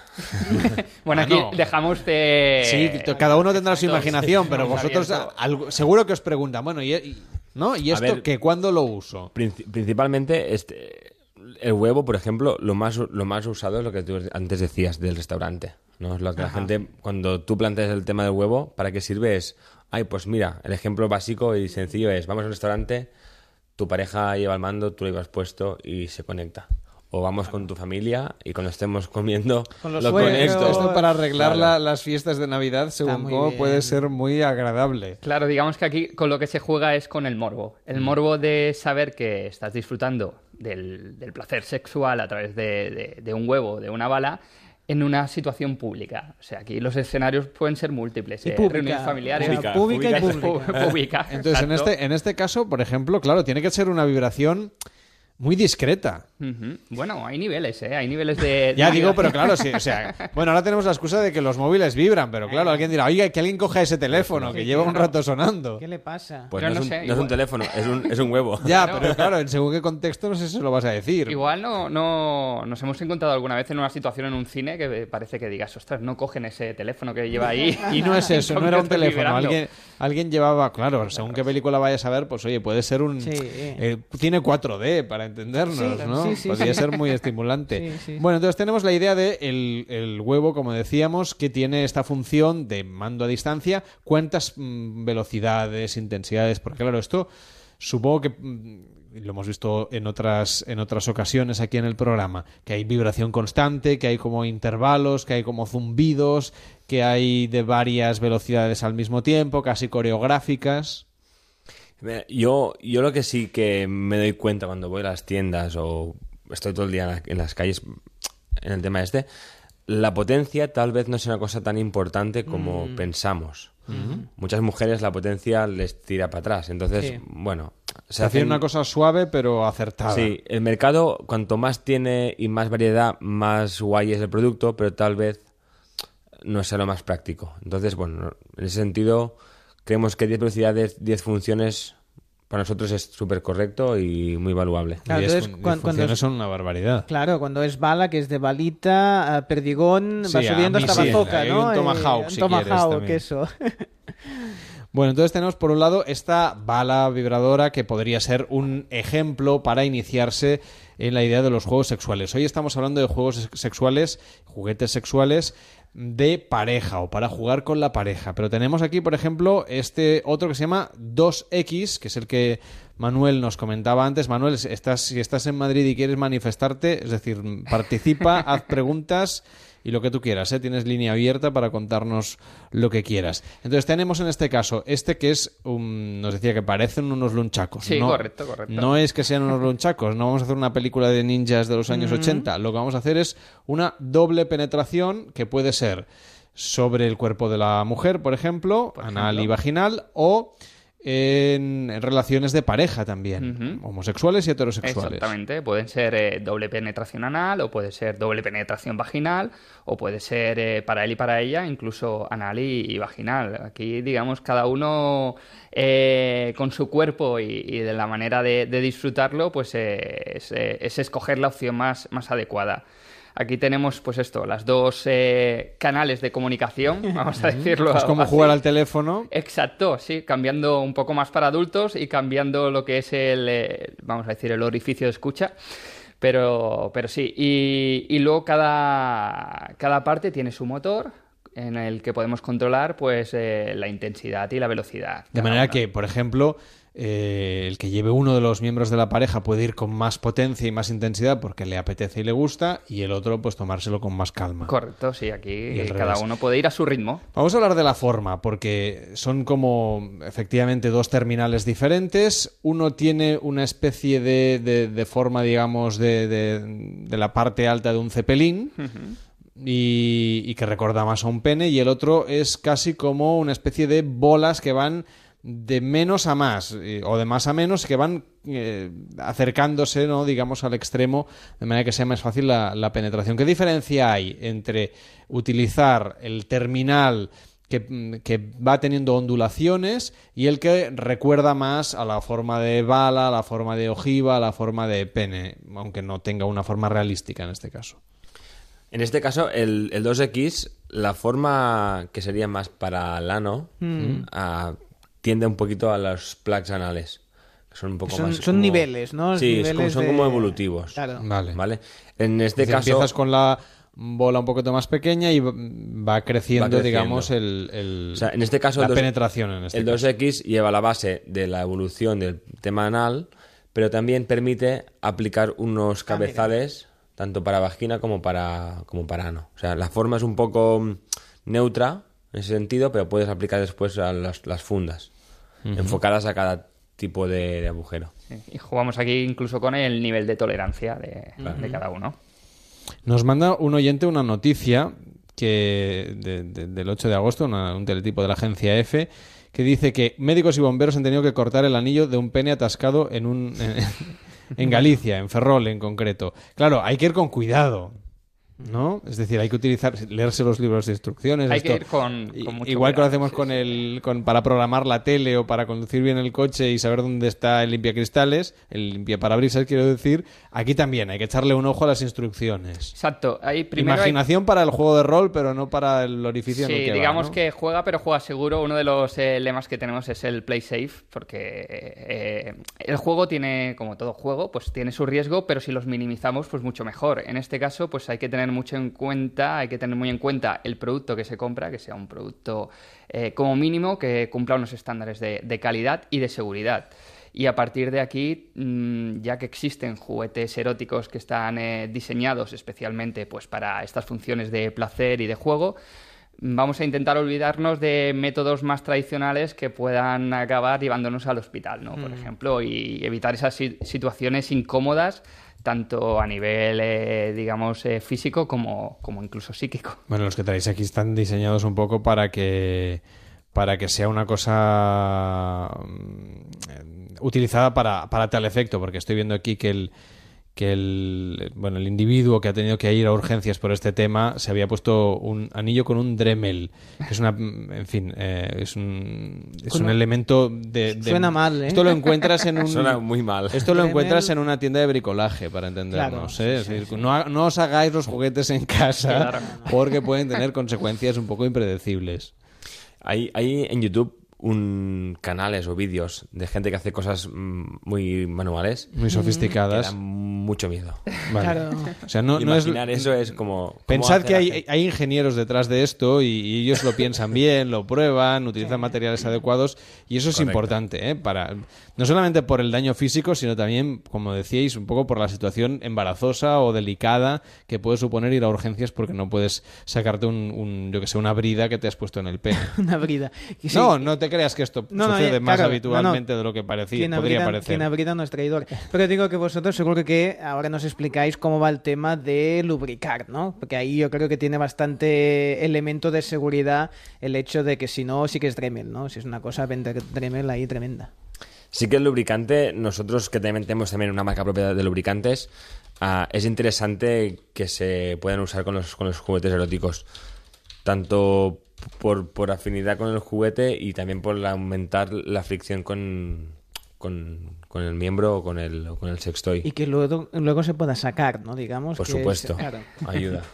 Bueno, veo que hay, hay otro, hay otra especie de huevo que se llama Smart Dream. Toma Este- ya. Este tiene eh, una, una forma de huevo realmente con un una extensión. Yo no sé cómo llamarle esto. Esto, rabito, ¿no? además de ser para recuperar, digamos, el, el- el huevo una vez, una vez se ha acabado de, de- de- de jugar, pero veo que es bastante rígido. Es decir, intuyo que eh, acaricia el clítoris, por ejemplo. Muy bien, perfecto. ¿Ves? Voy a sacarme un máster yo en esto.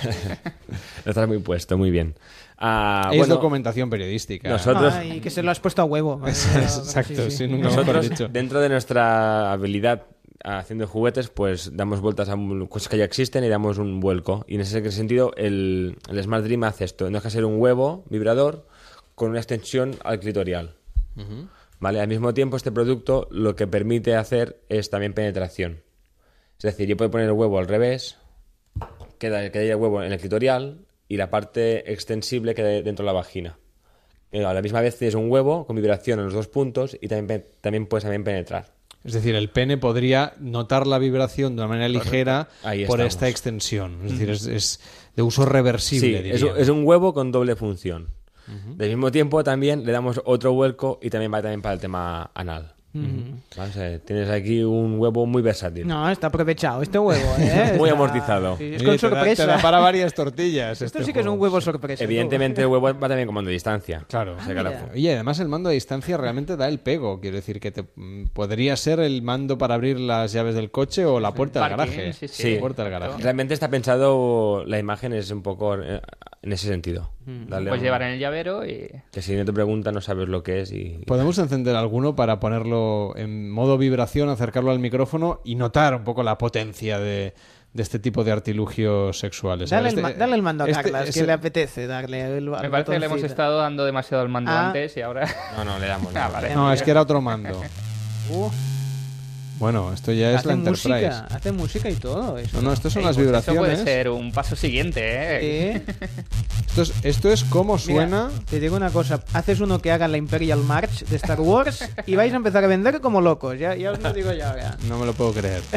Bueno, pues nada, que tengáis una feliz madrugada. Gracias por estar con nosotros esta, esta noche de radio y os seguimos a, a través de internet. Me parece que ahora queréis apostar un poco por contar esto del sexo con humor. Sí, la verdad es que queremos normalizar eh, el tema de, hablar del sexo, porque sí que es cierto que hoy en día pues estamos mucho más abiertos de mente que, años atrás y se habla con más eh, normalidad o de manera más abierta, pero aún así cuesta, cuesta todavía eh, extra- extrapolar, digamos, el sexo en ámbitos más cotidianos, incluso cuesta entrar a un sex shop eh, por el, que te vean o, incluso el, el que te puedan, eh, por lo que puedan pensar de ti.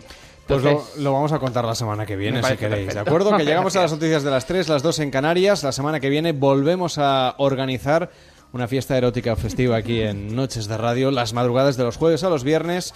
Además de escucharnos, puedes vernos en facebook.com barra Noches Radio. Hasta ahora mismo.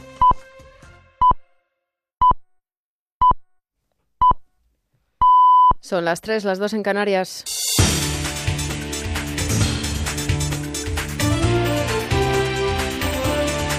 Noticias en Onda Cero.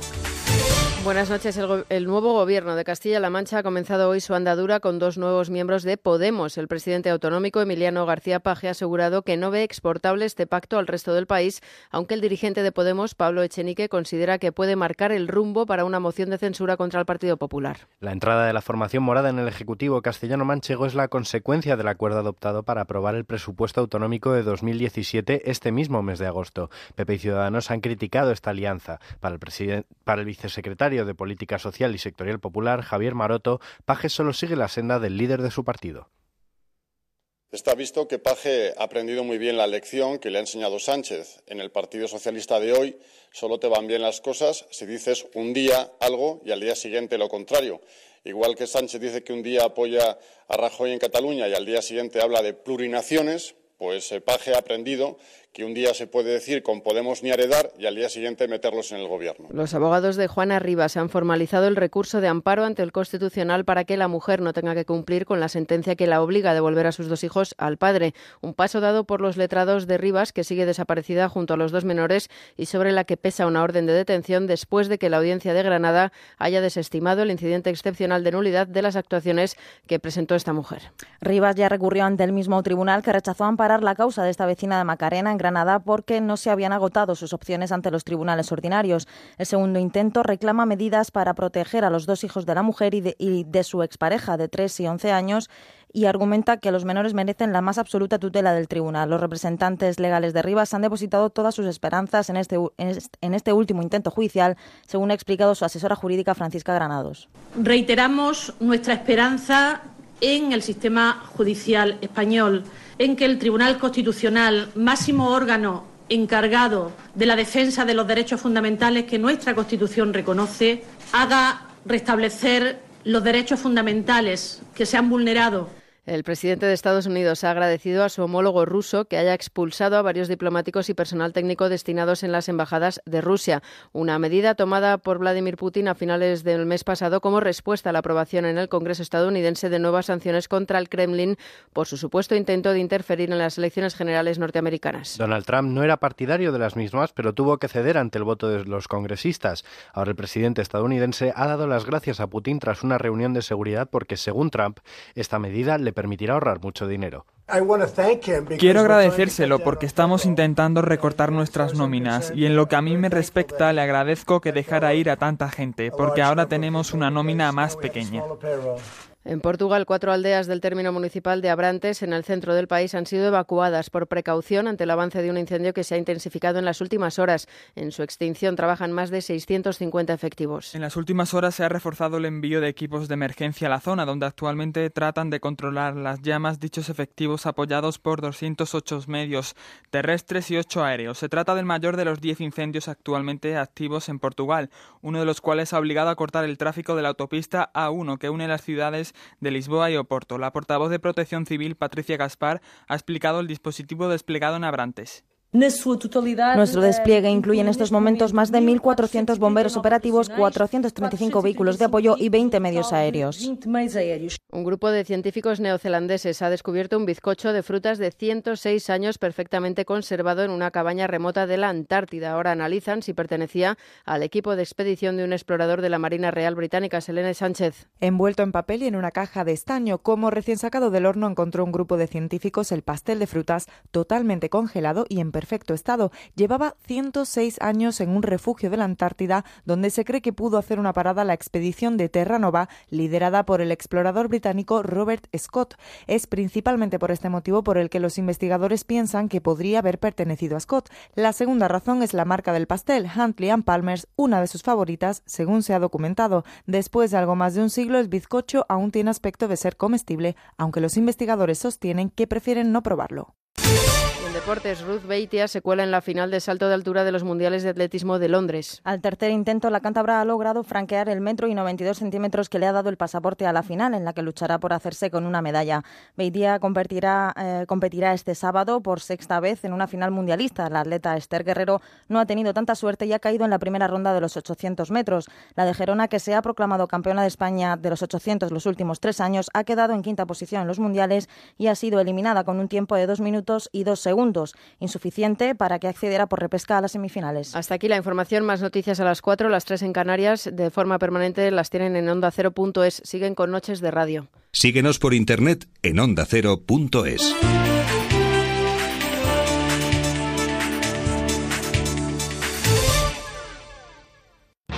¿Sabes por qué a los gatos les gusta la noche? ¿Cómo sudan los perros? ¿Conoces los beneficios de tener mascota? Todas las respuestas con Carlos Rodríguez. Preguntas, consejos, noticias, dudas, consultas. Las mascotas y demás bichos, bichitos y bichazos tienen su espacio en Como el perro y el gato. Sábados a las 3 de la tarde y domingos a las 2 y media. Como el perro y el gato. Ofrecido por Royal Canin. Te mereces esta radio. Onda Cero, tu radio.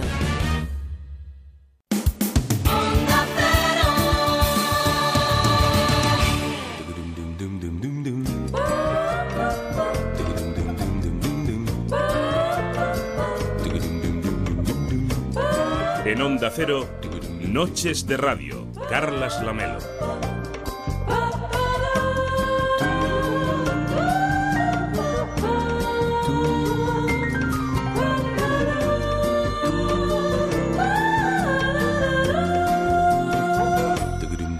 Son las 3 de la madrugada y 6 minutos y medio, las 2 y 6 minutos y medio en las maravillosas Islas Canarias, a donde nos podríamos ir, David Servalló, cualquier día a hacer el programa, por ejemplo. Mm, ahí entonces terminamos una hora antes.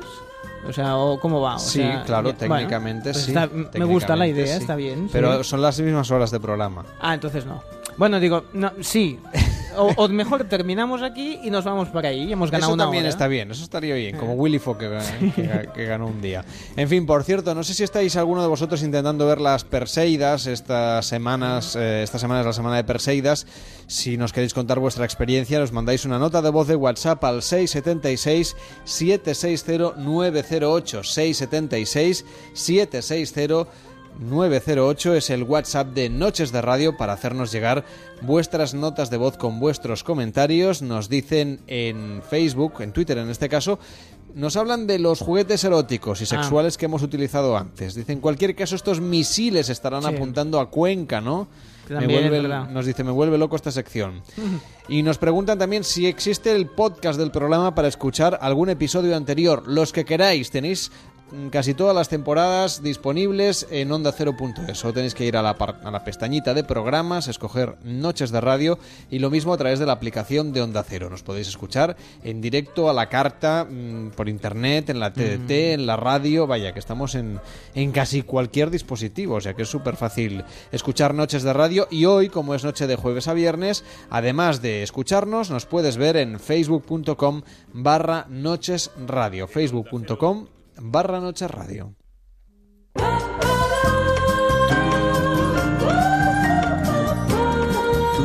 Cada noche en Onda Cero, Noches de Radio, con Carlas Lamelo.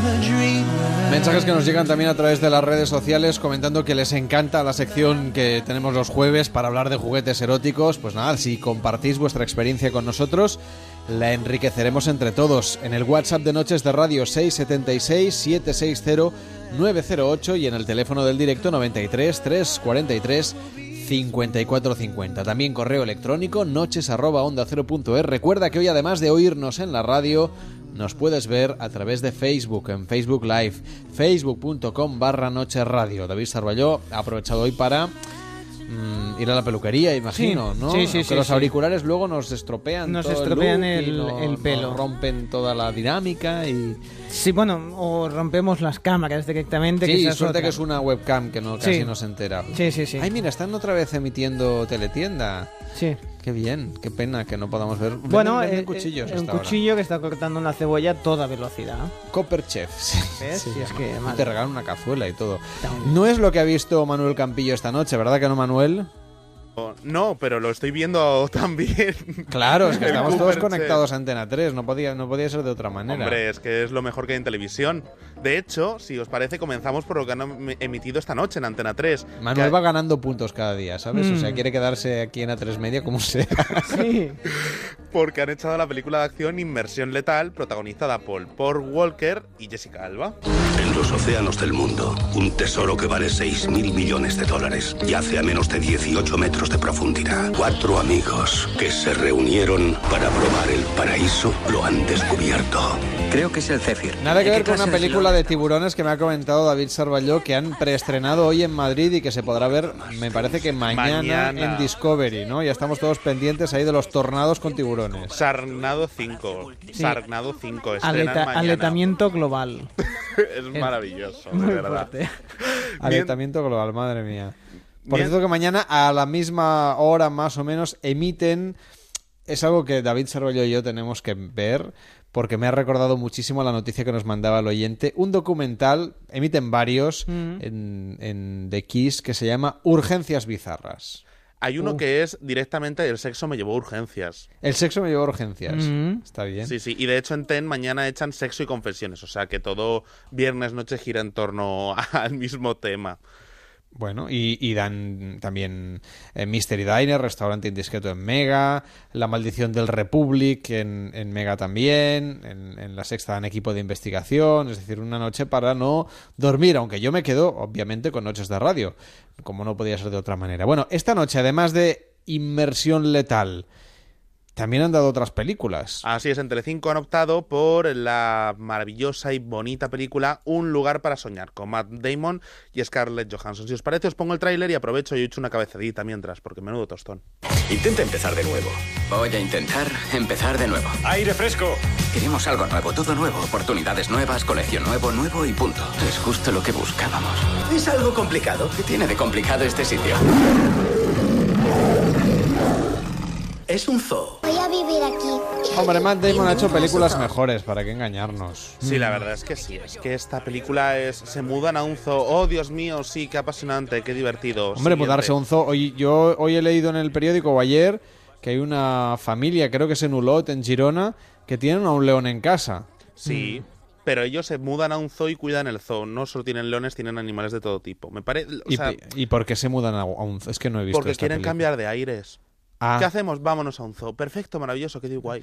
Cualquier día se nos muda una familia aquí a la radio. Oye, pues un la- poco la- zoo también somos, sí. La, la- la aceptamos totalmente. Completamente. Aquí no sobran metros cuadrados. Que venga quien quiera. Además, aquí en Madrid. Pero que nos traiga algo, ¿eh? Unos bombones o algo para comer. Claro. Aprovechar. Sí, mazapanes no, que luego para hacer radio es, muy- es un problema. Sí, luego se te queda la boca seca y a ver cómo sigues. Nos decías que ahí en Madrid tenéis eh, tenéis tiempo, de, digo, tenéis espacio. Sí, sí, sí. Tenemos. Ahora estamos un poco en obras también, pero bueno, lo, entre el cascote y cascote pueden dormir uno. Nos dice Lilith, esos programas bizarros de The Kiss son droga pura. No Mm. los veáis insensatos.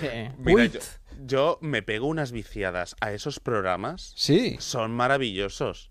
O sea, son maravillosos de lo, de, de- de- de lo Pero, pero si eres joven, tienes toda la vida por delante, ¿por qué malgastas tu tiempo? Porque soy joven y tengo de sobra. No, de- bueno, bueno, bueno. Sí, bueno, no te das cuenta y Que hay cosas muy buenas que hacer. No, yo no digo porque se vaya a hacer mayor así de repente, sino porque en realidad, bueno, hay que... Bueno, tú mira lo que quieras, que yo, ¿quién soy yo para decirte lo que tienes que mirar? Solo faltaría. No, hombre, yo me pego mis dosis de documentales de, de la 2, series Claro, y sí, demás. sí. Y Luego luego ves urgencias bizarras. Claro, necesito desintoxicar un poco la mente. La tengo demasiado congestionada, entonces para liberar eh, tensión y espacio, pues me meto este tipo de basura. Y así va, voy contrarrestando, ¿no? Un poco como el yin y el yang. cerebral. Es un drenaje eh, intelectual, digamos. Sí, sí, sí, totalmente. Si os parece, también en Mega han ofrecido esta noche un maratón de que ya ha acabado hace 15 minutos, de unas 5 horas de policías en acción. Y os he traído un par de casos. El primero... Solo un par, pues si con 15 horas. Nada, 5, 5, perdón, 5 horas, que ha terminado hace unos 15 minutos. Perdón, que se me ha ido ahí el... Ah, nos apunta que nos hemos equivocado de cadena y que lo de Sharknado 5, aletamiento global, se emite mañana viernes a las 10 en Sci-Fi. Y no en. Discovery Channel, como he dicho yo. Es en Sci-Fi, sí, es Mm. verdad. Es que les pega más a los de Sci-Fi, yo creo. De hecho, creo que es la productora de, de- de la sí, sí, lo película, hacen ¿eh? ellos y lo- la preestrenan ellos. Una película que lleva ya varias entregas y que está pensada directamente para televisión. Sí, sí, porque pasa por el cine, no... Bueno, el preestreno, que se hizo ayer, y, y poco más. Porque Yo, no- perdona, yo he visto unas imágenes. Quiero que algún oyente que esté metido en el tema tiburones me cuente. Hay una patinadora que está en una, bueno, en una pista de hielo. De golpe levanta la pierna y mientras la levanta parte en dos un tiburón que le, que le venía a toda velocidad por el, por el aire. Y lo parte en dos de una patada eh, de patinaje mm, sobre hielo. Eh, ¿Cuál es? Para verla directamente ya cuando sea. No tengo ni idea, pero la escena me parece maravillosa tal como Sí. la estás describiendo, ¿eh? Sí, sí, sí, sí. No, yo, eh, vamos, o sea, estoy como loco por verla. Sobre que todo conste que- que... en, que en Estados Unidos ya se ha estrenado, ¿eh? Mm. Se estrenó el pasado 6 de agosto. Sí, hay una escena de la, de la quinta que también me ha gustado mucho. Es un hombre está dando el tiempo en Londres, creo que es, y entra de repente el, el tiburón al plató, o dos tiburones, y se lo comen, y el, el otro intenta alejarlos, en plan, atrás, atrás, pero como vuelan también, en fin, es una Muy cosa bien. muy, muy extraña todo. Sí, sí. Lo mejor es el, prota- el actor protagonista. Es lo más mm, insulso del mundo. O sea, no se ha enterado de que tiene que fingir las posturas porque van a Mm. venir los tiburones de manera virtual, no en realidad. Claro. Que están hechos con el Claro. paint. Sí, sí, sí, sí. Son los mismos de la primera que los van, hacen copiar y pegar y los van metiendo en todo. Claro, tienen los archivos ya y los van pasando. De hecho, yo creo que salen en la misma secuencia. Eh, lo recordaréis por su papel también magistral a Ian Ziering en Melrose Place. ¿Tú eras muy de Melrose Place, eh, David Sarballo? Ah, a Manuel ya no le pregunto, porque No. sé que en Melrose Place eh, igual estaban haciendo. No, yo que de Con sensación, suerte. de sensación. Tú eres de sensación de vivir. Sí, sí, sí, sí. Luego ya eso ya no, ya no me gustaba Melrose Place. A ti no te pregunto, mm, Manuel, en el No. 92 no, no No. eras ni un proyecto, ¿no? No, no, no estaba ni en pensamientos. Bueno, pues nada, no pasa nada. La puedes ver porque seguro que está en, en Netflix, que, to- que todo lo viejuno lo atesora o en, o en cualquier otro- o en cualquier otra plataforma. Seguro, seguro. Pues este fin de semana, si eso, le, echaré un vistazo a ver si lo encuentro. Muy bien, pues no te, no te pierdes nada. Una ca- Yo lo que siempre quise tener es esa piscina en mi comunidad de, de propietarios, pero bueno, Ah, Eso no, sí. no he tenido la suerte, aunque hace mucho calor ahí en, en, en Melrose Place. Bueno, vamos allá con, con estos policías. Dos casos policiales de esta maratón. ¿De cuántas horas has dicho? De cinco horas. Cinco horas de policías en acción en, En Mega. en Mega. Desde las nueve y media hasta las 3 de la madrugada han estado ahí dándole caña a la placa. El primero, si os parece, eh, vamos a ver un caso de la policía que se ocupa de vigilar que nadie, con la mano muy ligera, nos quite las pertenencias en el metro de Madrid. Yo creo que la van a robar ya, ¿eh? Policía, bajaros un momentito del, del vagón. ¿Puede venir conmigo, por favor, un segundito? Mírese atrás en la mochila, por favor. Poneos ahí en la barandilla. ¿Tenéis documentación? Sácate lo que le acabas de coger. Me han robado el monedero. Solo tenéis esto, ¿no? Compi, míralas a ver si llevan ¿Llevan algo. algo? Sí, una cartera. La cartera han robado. Míralas a ver si llevan algo más. ¿Es suya esta cartera? Sí, Vale, es que la acaban- se la acaban de sustraer ahora cuando accedía usted al, al vagón. ¿eh? Compruebe que lleve usted todo. Veníamos siguiéndolas hace ya un ratito porque son, o por las- las- la forma que tenían de actuar, están pendientes de las personas que van con maletas, de los turistas, y se han fijado en usted y le acaban de, de quitar la cartera. Es por un hurto y nos acompaña, si quieres te acompañamos, estate tranquila que no pasa nada. Además esta línea, la línea 8, la suele coger mucha gente porque es la que va al aeropuerto. Es que hay que tener un cuidado porque... Mm. Y eso que yo viajo mucho en el metro de Madrid y nunca me ha pasado nada de este estilo, como mucho caerme por las escaleras, pero eso porque... Sí, ya nos lo contaste. Pues suerte tienes, ¿eh? Porque a, a ver los hilos. Sí, la verdad es que sí. La cosa está que siempre voy yo muy vigilante.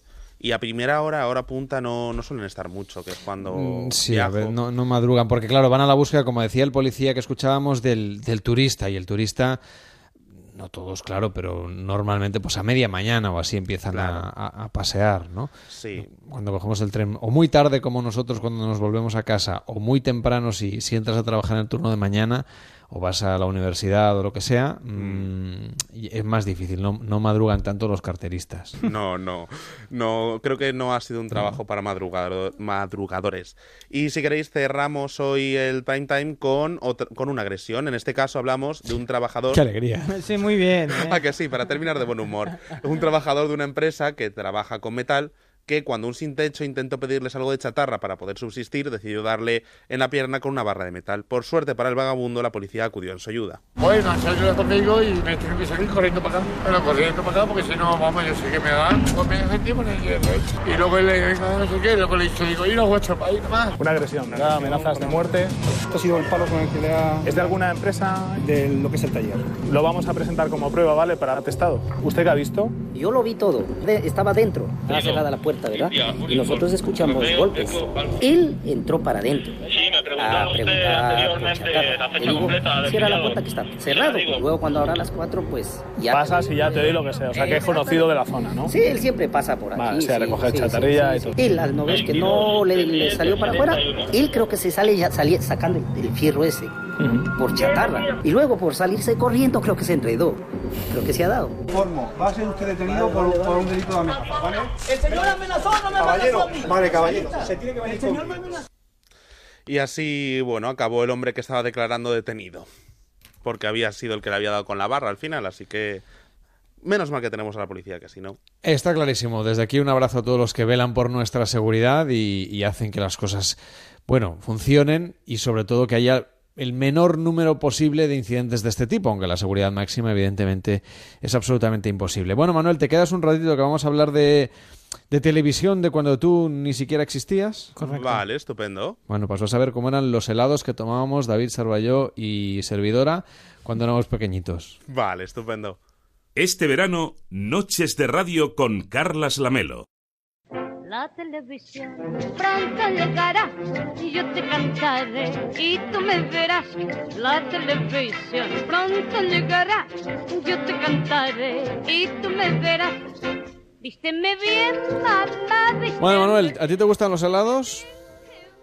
Sí, sí, la verdad es que sí que me gustan. Se ha quedado helado. Sí, un poco. No te esperabas la pregunta así, No, hombre, no, no, es no. nada. No te he preguntado por los juguetes sexuales de antes. Que me han gustado mucho y he estado tomando nota muy atento, ¿eh? ¿Sí? Sí, sí. Además os sigo viendo por la webcam, entonces en HD aquí poco más que lo sentía Y casi. ponos ahí mano. de fondo en ese, en ese estudio maravilloso que tenéis en Madrid.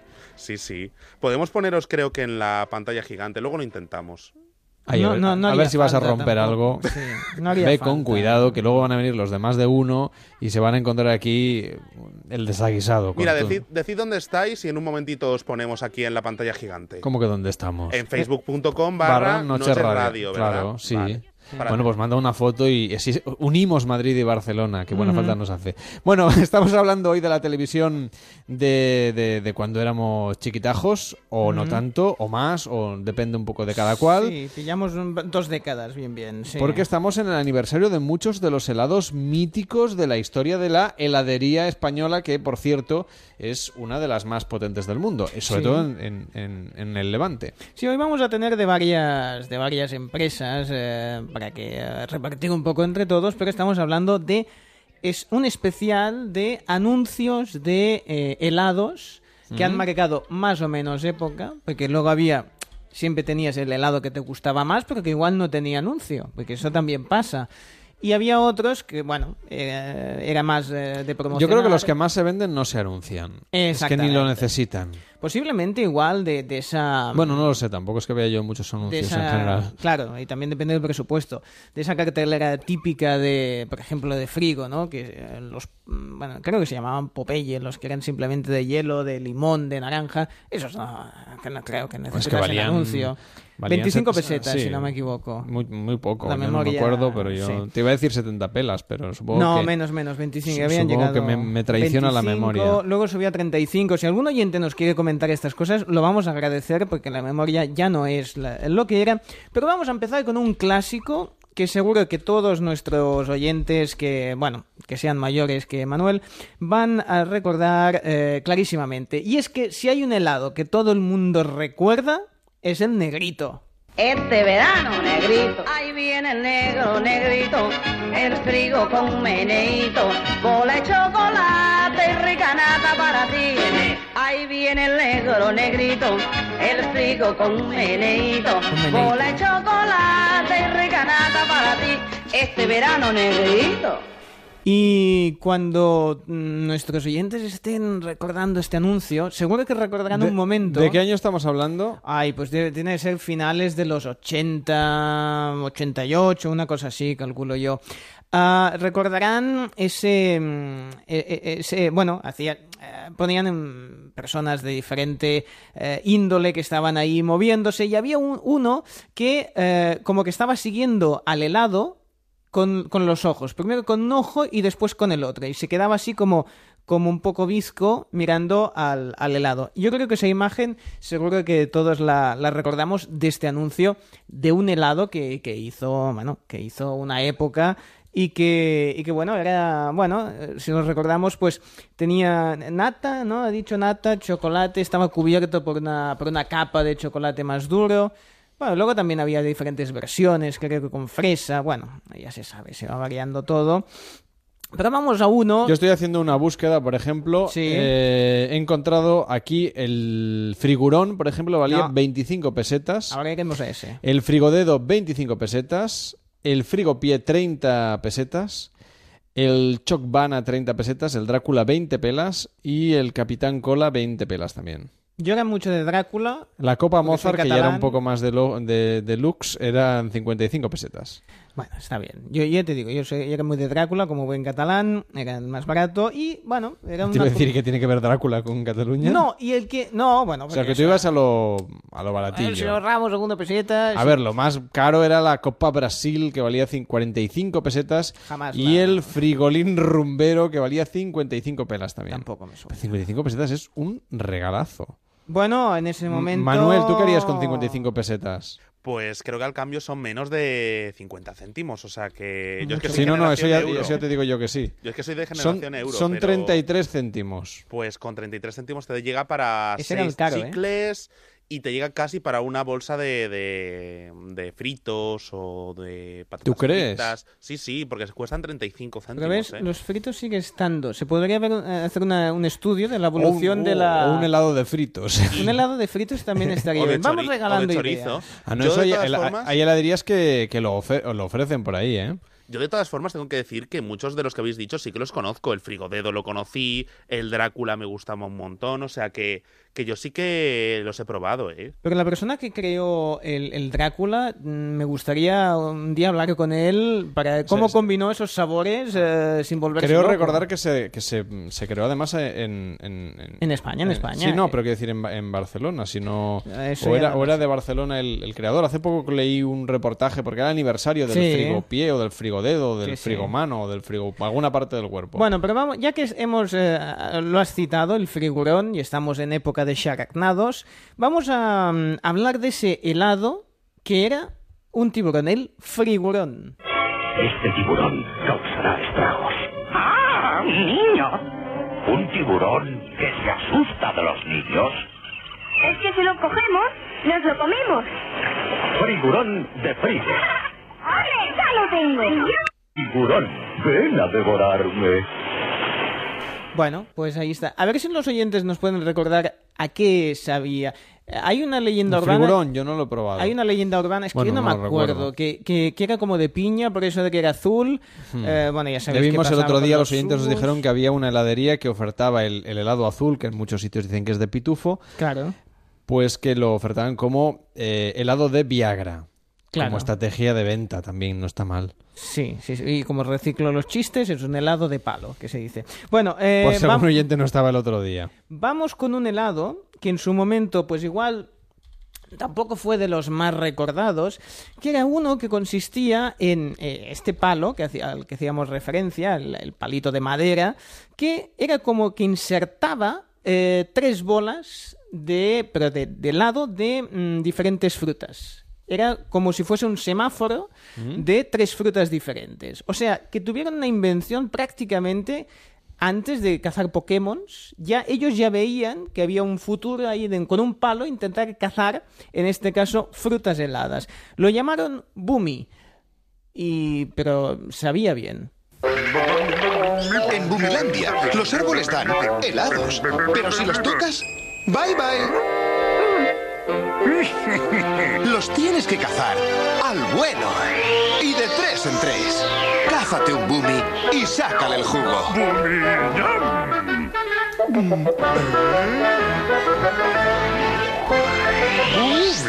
¿De frigo? Bueno, tengo yo aquí datos. El Drácula se inventó en 1977 en la fábrica de Barcelona de, de Unilever de, de- de frigo. Y también en 1983 el frigopié. Es decir, el frigo, tengo tantos años como el frigopié yo mismo. Y ¿Qué yo, te parece? y yo soy de la edad del Drácula. Tú eres de la edad Yo del Drácula. O sea, tú eres, a partir de ahora te voy a llamar Drácula y tú me llamas frigopié. Exactamente, sí, sí. Y luego tendremos que dar explicaciones. No, es por una cosa de, de la A ver, si nos llamáramos Calipo, pues la cosa sería un poquito Sí, más sí, eh, suntuosa, Sí, pero no es el exactamente, caso. exactamente. Que llegó en el año 84, ¿eh? El Calipo. O sea, mira, si llegó a nacer un año después, me podía llamar Calipo a mí mismo. Ya que tocamos temas, temas de calipo, de mm, aprieta, aprieta, que, que podrás chupar, eh, vamos a hablar de... ¿Perdón? No, a ver, es que claro, ya estás hablando de calipo. vamos a uno... A las tres y media puedes decir estas cosas, no se pasa puede nada. decir. Pero vamos a uno que tú dices, bueno, si yo te digo el pirulo, pues ya, ya... bueno, este, este sí. que dio para muchos Claro, chistes. Pero es que ojo, porque mm, claro, cuando estás viendo estos vídeos, dices, uff, este, ahora no sé yo si lo podríamos emitir tal cual. Escuchamos el del pirulo tropical. Ah, no, perdona, perdona, perdona. Antes vamos a, bueno, vamos al pirulo tropical, sí.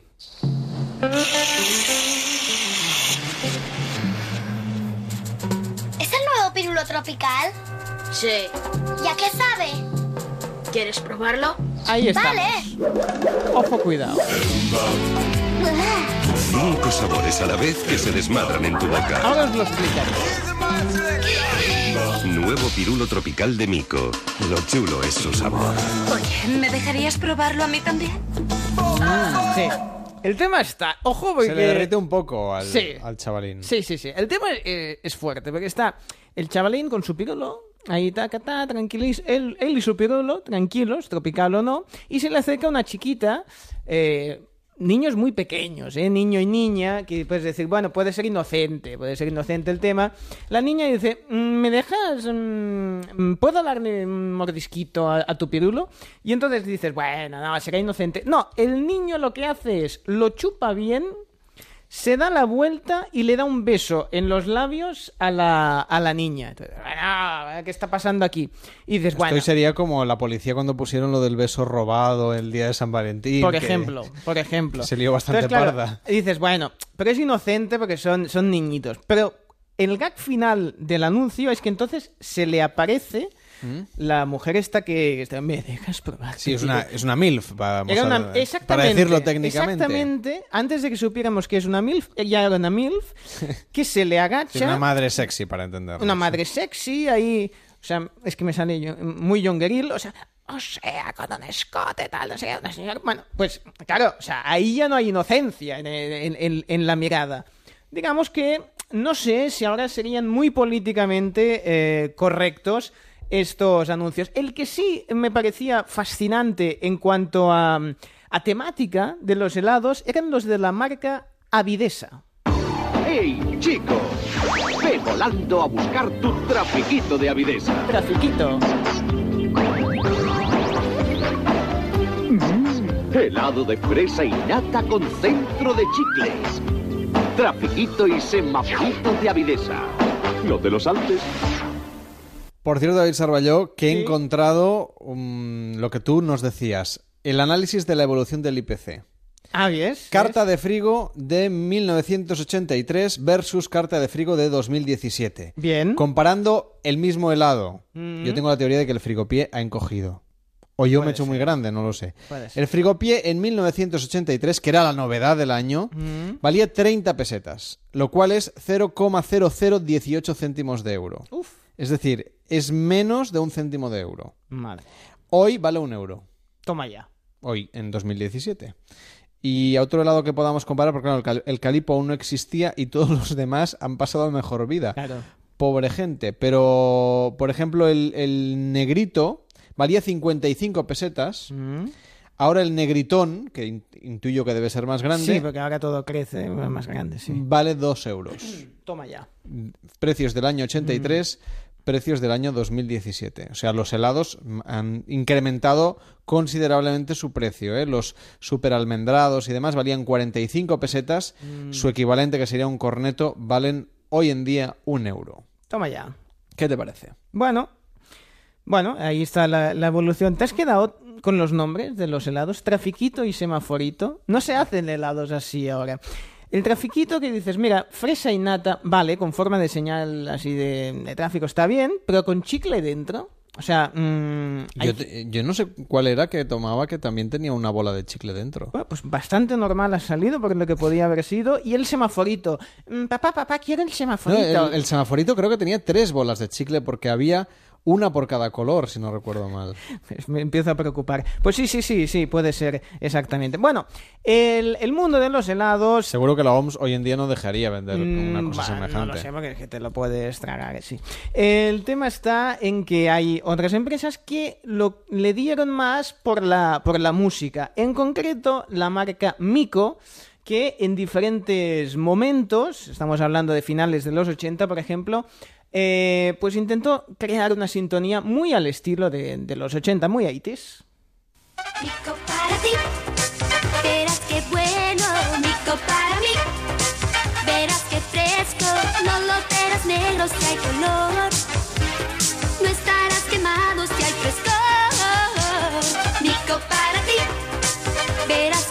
Muy de calentador. Entonces el, eh, se- te podías utilizar el, el- el helado como crema protectora porque decía que no, no te ibas a quemar si ibas tomándote un heladito. Piensa que en esa época mm, los, los factores de protección eran dos o cuatro. Claro, es Ya verdad. cuando eran así un poco. Y había uno que ya no era factor A de mí me ponían protección. ocho, ¿eh? A mí me querían. Porque tú ya eres más joven, pero había dos y cuatro. Y no solo eso, sino que había uno que era potenciador. O sea, no protector. Sí, el aceite, todavía el lo aceite, venden. directamente. Por cierto, hablando de Mico, había uno que a mí me, me daba... mm, O sea, me parecía que estaba muy poco acertado el diseño que se llamaba Mico Boy. Uh. Y que daba un poco de miedito. Era una cara... Parecía el espantapájaros de... De... Sí, del. De, No me sale la... De Alicia en el País de las Maravillas, no. No. de... de- El Mago de Oz. El mago de Oz. Me salía Dorothy. Y que la nariz era un chicle también. ¿Pero qué os pasa con el chicle? Yo, Sarballó, por el mismo precio te llevabas un Ya. helado y luego el chicle de postre. Ya, ya te duraba más, ¿no? Eso que se dice. In- Invertías más, te salía más barato, digamos, el, el dinero por minutos. Bueno, mm, como os decía, Miko apostó por la música y ya eh, a, a los inicios de los, de los 90 cambió el estilo y le buscó un punto más, así, más rockero.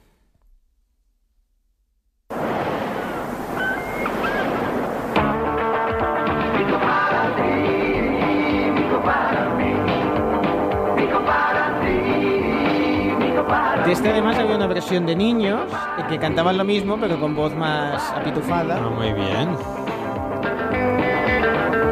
Por si a alguien le interesa, hay un montón de hilos en Foro Coches sobre estos helados. Perfecto. No es que los hayamos utilizado como elemento de, No, no, porque de, ido- de documentación, que si no vendrá Gabriel Rufián a, a- a- a criticarnos llamándonos cuñados. Que Ah, un poco seguro. cuñados somos. Hombre, no claro, pasa nada. si no, ¿para qué? Ca- Cada uno de los suyos. Sí, quiero sí, decir, sí, yo, sí. yo soy cuñado y orgulloso estoy de ello.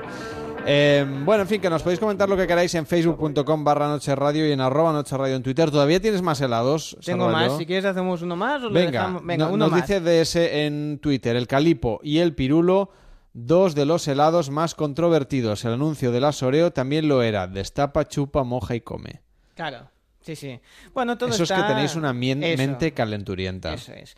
Pues vamos a. Seguimos con la mente calenturienta, en concreto para la.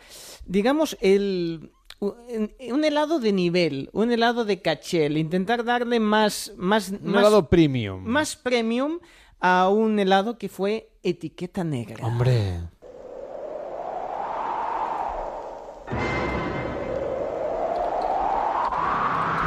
frío. Ya es domingo.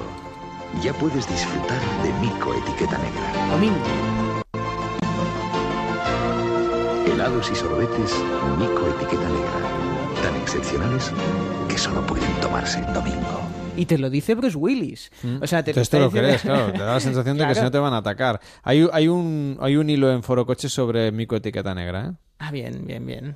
Pues um, lo- luego Hay un, me- un tal Rosendo que dice, me pirra mm, eh, el del ron con pasas, pero hace años que no los veo en ninguna tienda. Bueno, es- pero bueno, pero los anuncios han, han quedado y eso y eso también es, es bonito. Alucinante la estrategia es de decir que solo se puede tomar en domingo, solo a la Sí. altura del turrón más caro del mundo y otros Claro. eslóganes que hoy seguramente serían impensables. pero bueno. Totalmente. Bueno, mira, es, es lo que lo que ha dado de sí, que haremos una segunda parte. Si nos comentáis cuál era el vuestro, lo buscamos para la segunda sesión de anuncios de helados. Bueno, si queréis eh, comentaros cosas sobre los helados, en facebook.com barra Noche Radio y en arroba Noche Radio a través de Twitter. Estamos aquí hasta las 4, las 3 en Canarias. Este verano, Noches de Radio con Carlas Lamelo.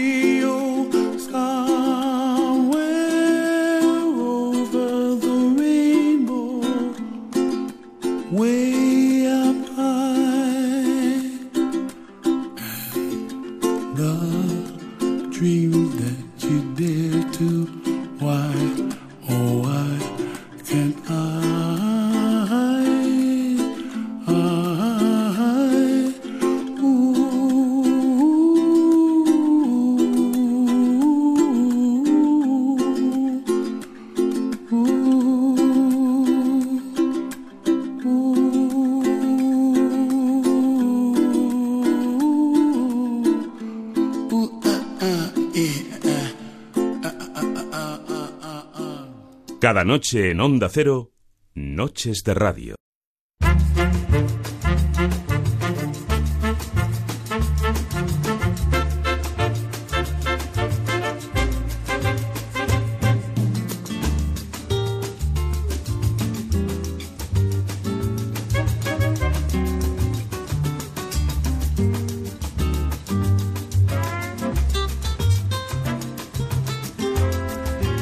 A seguir en Noches de Radio. Vamos a colgar enseguida esta fotografía que nos ha hecho el equipo de Onda Cero en, en Madrid. porque hemos visitado virtualmente el estudio, o sea, hemos unido el estudio de Madrid y el estudio de Barcelona. Es una cosa que siempre pasa por línea interna, microfónica y demás, pero que no sé si se había hecho así en plan pantalla. Y nuestro vídeo en directo se ha podido ver en el estudio de Onda Cero en Madrid y nos ha hecho mucha gracia y lo vamos a, lo vamos a tuitear enseguida aquí en facebook.com barra Noche Radio y en arroba Noche Radio 3 del Twitter lo vais a poder ver. Pero hoy David Sarballó Mm. tiene un encargo Sí. muy importante que hicimos ayer de manera absolutamente improvisada, como pasan tantas cosas en este programa. Mm. Eh, no porque no nos lo preparemos, sino Sí, porque no, bueno, bueno, la creatividad fluye. Esto de- sí. estamos aquí en un punto tectónico muy especial, que es eh, las Ramblas de Barcelona, y aquí las ideas sobran. Sí. Sobran. A a veces- Y nosotros tenemos muchas. Luego no sabemos dónde ponerlas, pero, pero aquí las tenemos. Entonces, vamos a hacer una versión musical. Mm. Ahora que La La Land casi se lleva el, el Oscar a, a- a mejor película, Mm. pues hemos hecho una versión musicada de lo que sería comentar las portadas. Sí.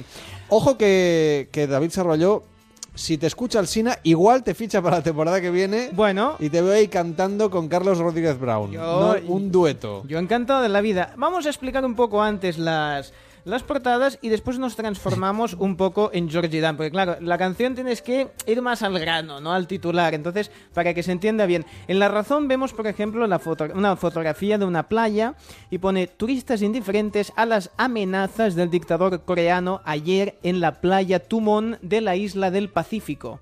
Porque claro, hay una isla del Pacífico, territorio norteamericano, que está amenazada por, eh, por el líder norcoreano. Entonces, claro, eh, hay esa fotografía. Otro de los temas. El Prat se prepara para vivir el caos desde mañana, ¿no? Es decir, esa mega huelga ya que ya llega a, a momentos caóticos, pues es una situación que mañana se va a vivir. En la vanguardia, por ejemplo, vemos el primer gran tour operador considera saturado el mercado turístico español. Es decir, muy saturado el mercado turístico, son frases que iréis escuchando luego en la canción. En el país, por ejemplo, vemos que Podemos presiona al PSOE para formar un gobierno cuanto antes en Castilla-La Mancha. Y vemos una fotografía de la CUP que promete barrer de Cataluña a lo español y a Artur Mas. Y también leemos em, el cierre de la frontera deja atrapadas en Ceuta a 300 eh, porteadoras marroquíes, es decir, cierran puertas. Y algún elemento más que hay por ahí de Corea, Neymar, bueno, eh, PSOE, Podemos, todas estas cosas que le vamos a pedir a, a George Dan, ¿no? Mejor nos transformamos ¿A ti en ¿Te parece que George Zidane puede comentar la actualidad Eh, internacional? no, pero lo vamos a hacer. Se lo vamos a pedir, ¿no? Sí, o sea que cuan- maestro, cuando quiera. Vamos a cantar la canción. ¡Ay, cómo me gusta! Vas a hacerme los coros, eh, la Sí, ¿qué tengo que hacer? ¿Qué tengo que Lo- hacer? Luego ya verás. ¡Ay!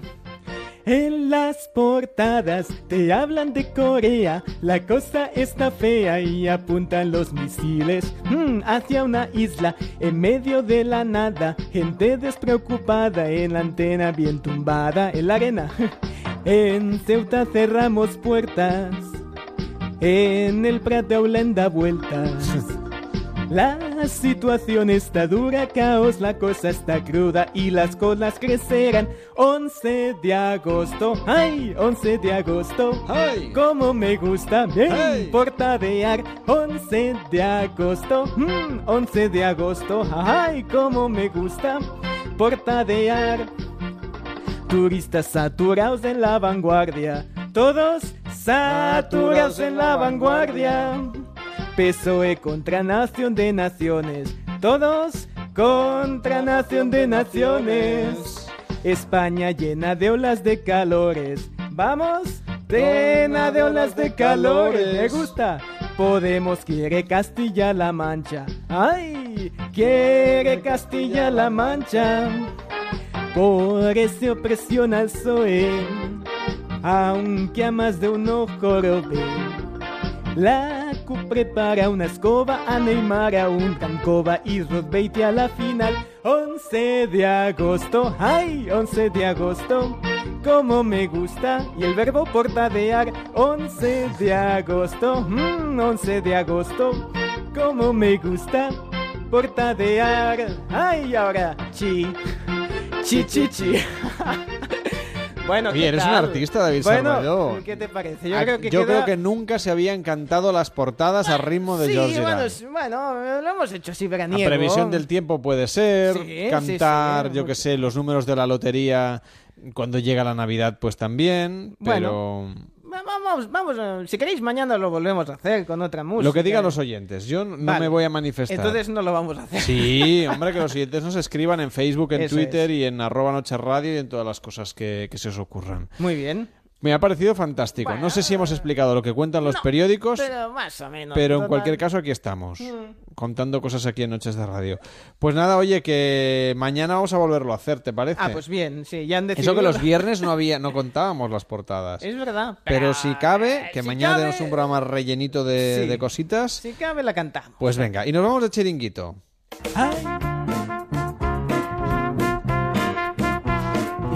El chiringuito de esta noche.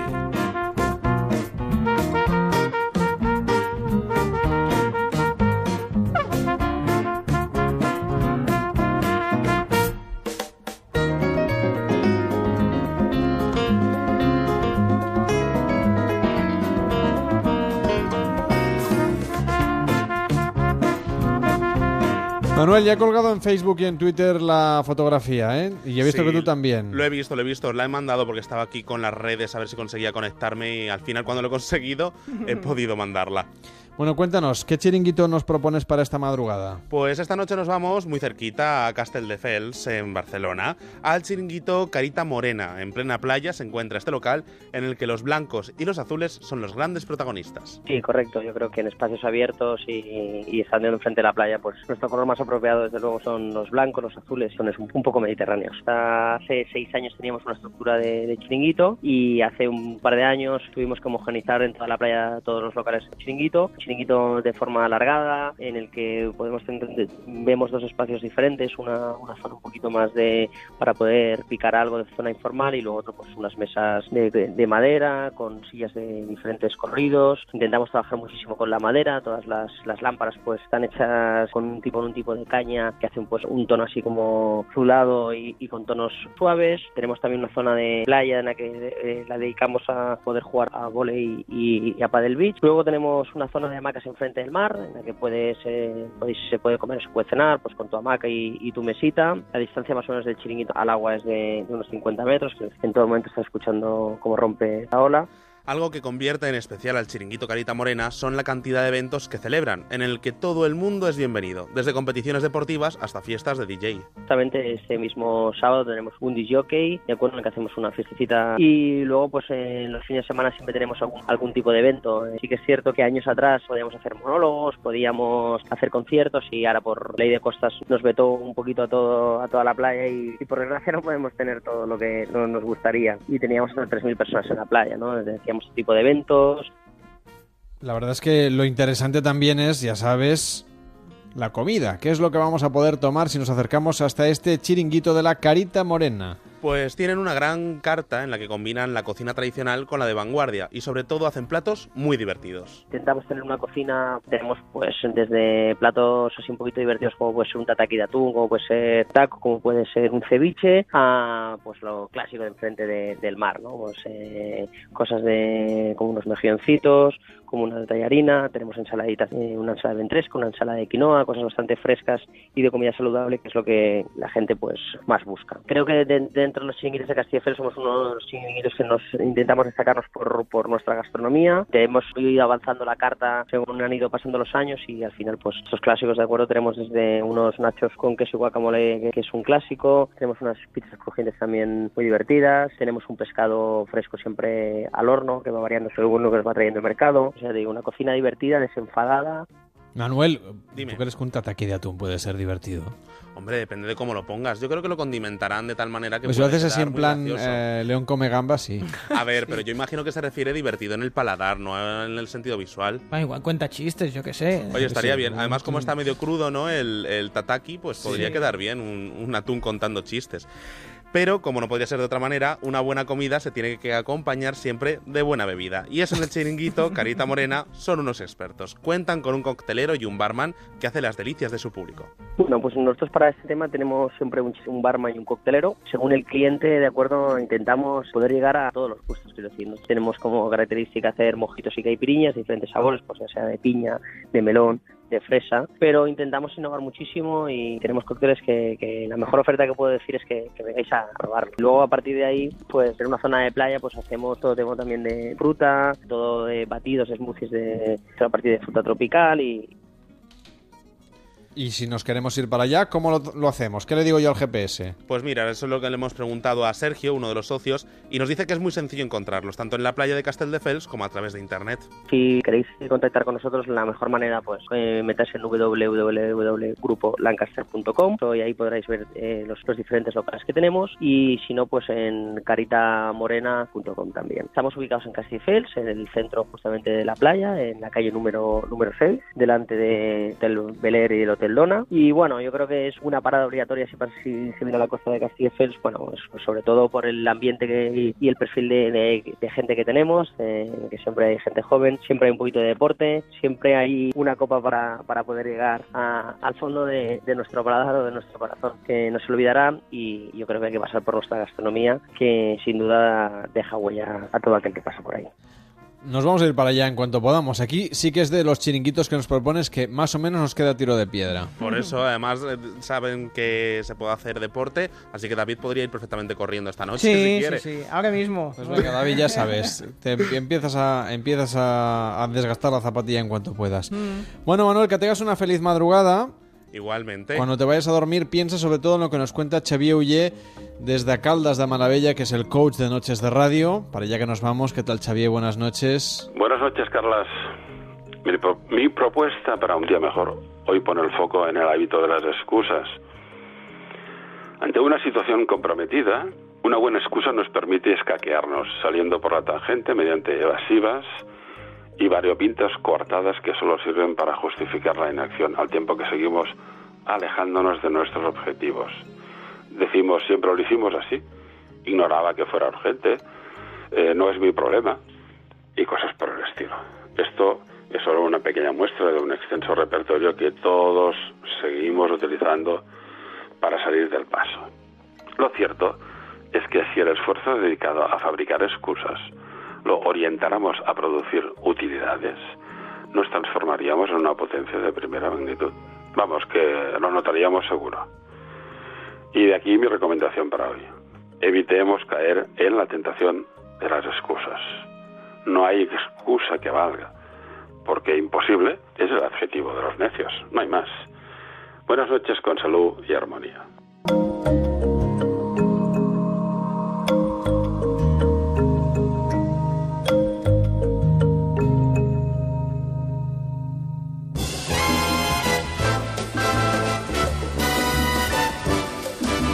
Mañana también tenemos programa. Será a partir de la 1 a las 12 en Canarias. Aquí en Noches de Radio repasaremos, como es habitual los viernes, los principales estrenos que llegan a la cartelera.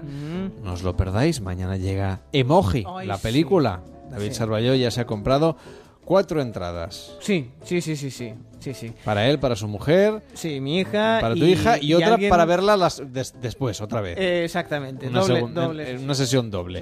Sí. También estrenan mañana La Hora del Cambio, Milagro en Praga y Rey Arturo, la leyenda de Excalibur y Descontroladas, que también da un poquito de miedo. Sí, pero no no, tanto. no porque sea de terror, sino por otras cosas. Mañana lo comentamos, ¿eh? tendremos sesión dedicada al mundo del cine. Si mañana por la tarde o por la noche os acercáis al cine, podéis participar en directo en el programa. Nos vais contando qué tal, qué tal os ha parecido la película en Facebook, en Twitter, en noches.onda0.es y donde queráis. Por cierto, que si queréis ver este mashup que hemos hecho entre el estudio de Madrid y el estudio de Barcelona, que parece una extensión de la mesa donde está Manuel Campillo, pues entráis en facebook.com barra noche radio o en el perfil de Instagram de David Sarballó o en el de mm, Carlas yo- Lamelo. de Lamelo, que somos fáciles de encontrar. así tenemos diferentes versiones. Exacto, porque la, la de David va un poco a la derecha y la mía va un poco a la izquierda, o al revés, o no sé, un poco sí. cómo, cómo nos vamos. En fin, que nosotros nos vamos ya, porque esto ya se está acabando. Así que llega el momento de escuchar las noticias de las 4 a las 3 en Canarias y invocaros a todos para mañana. Buenas noches. En Onda Cero,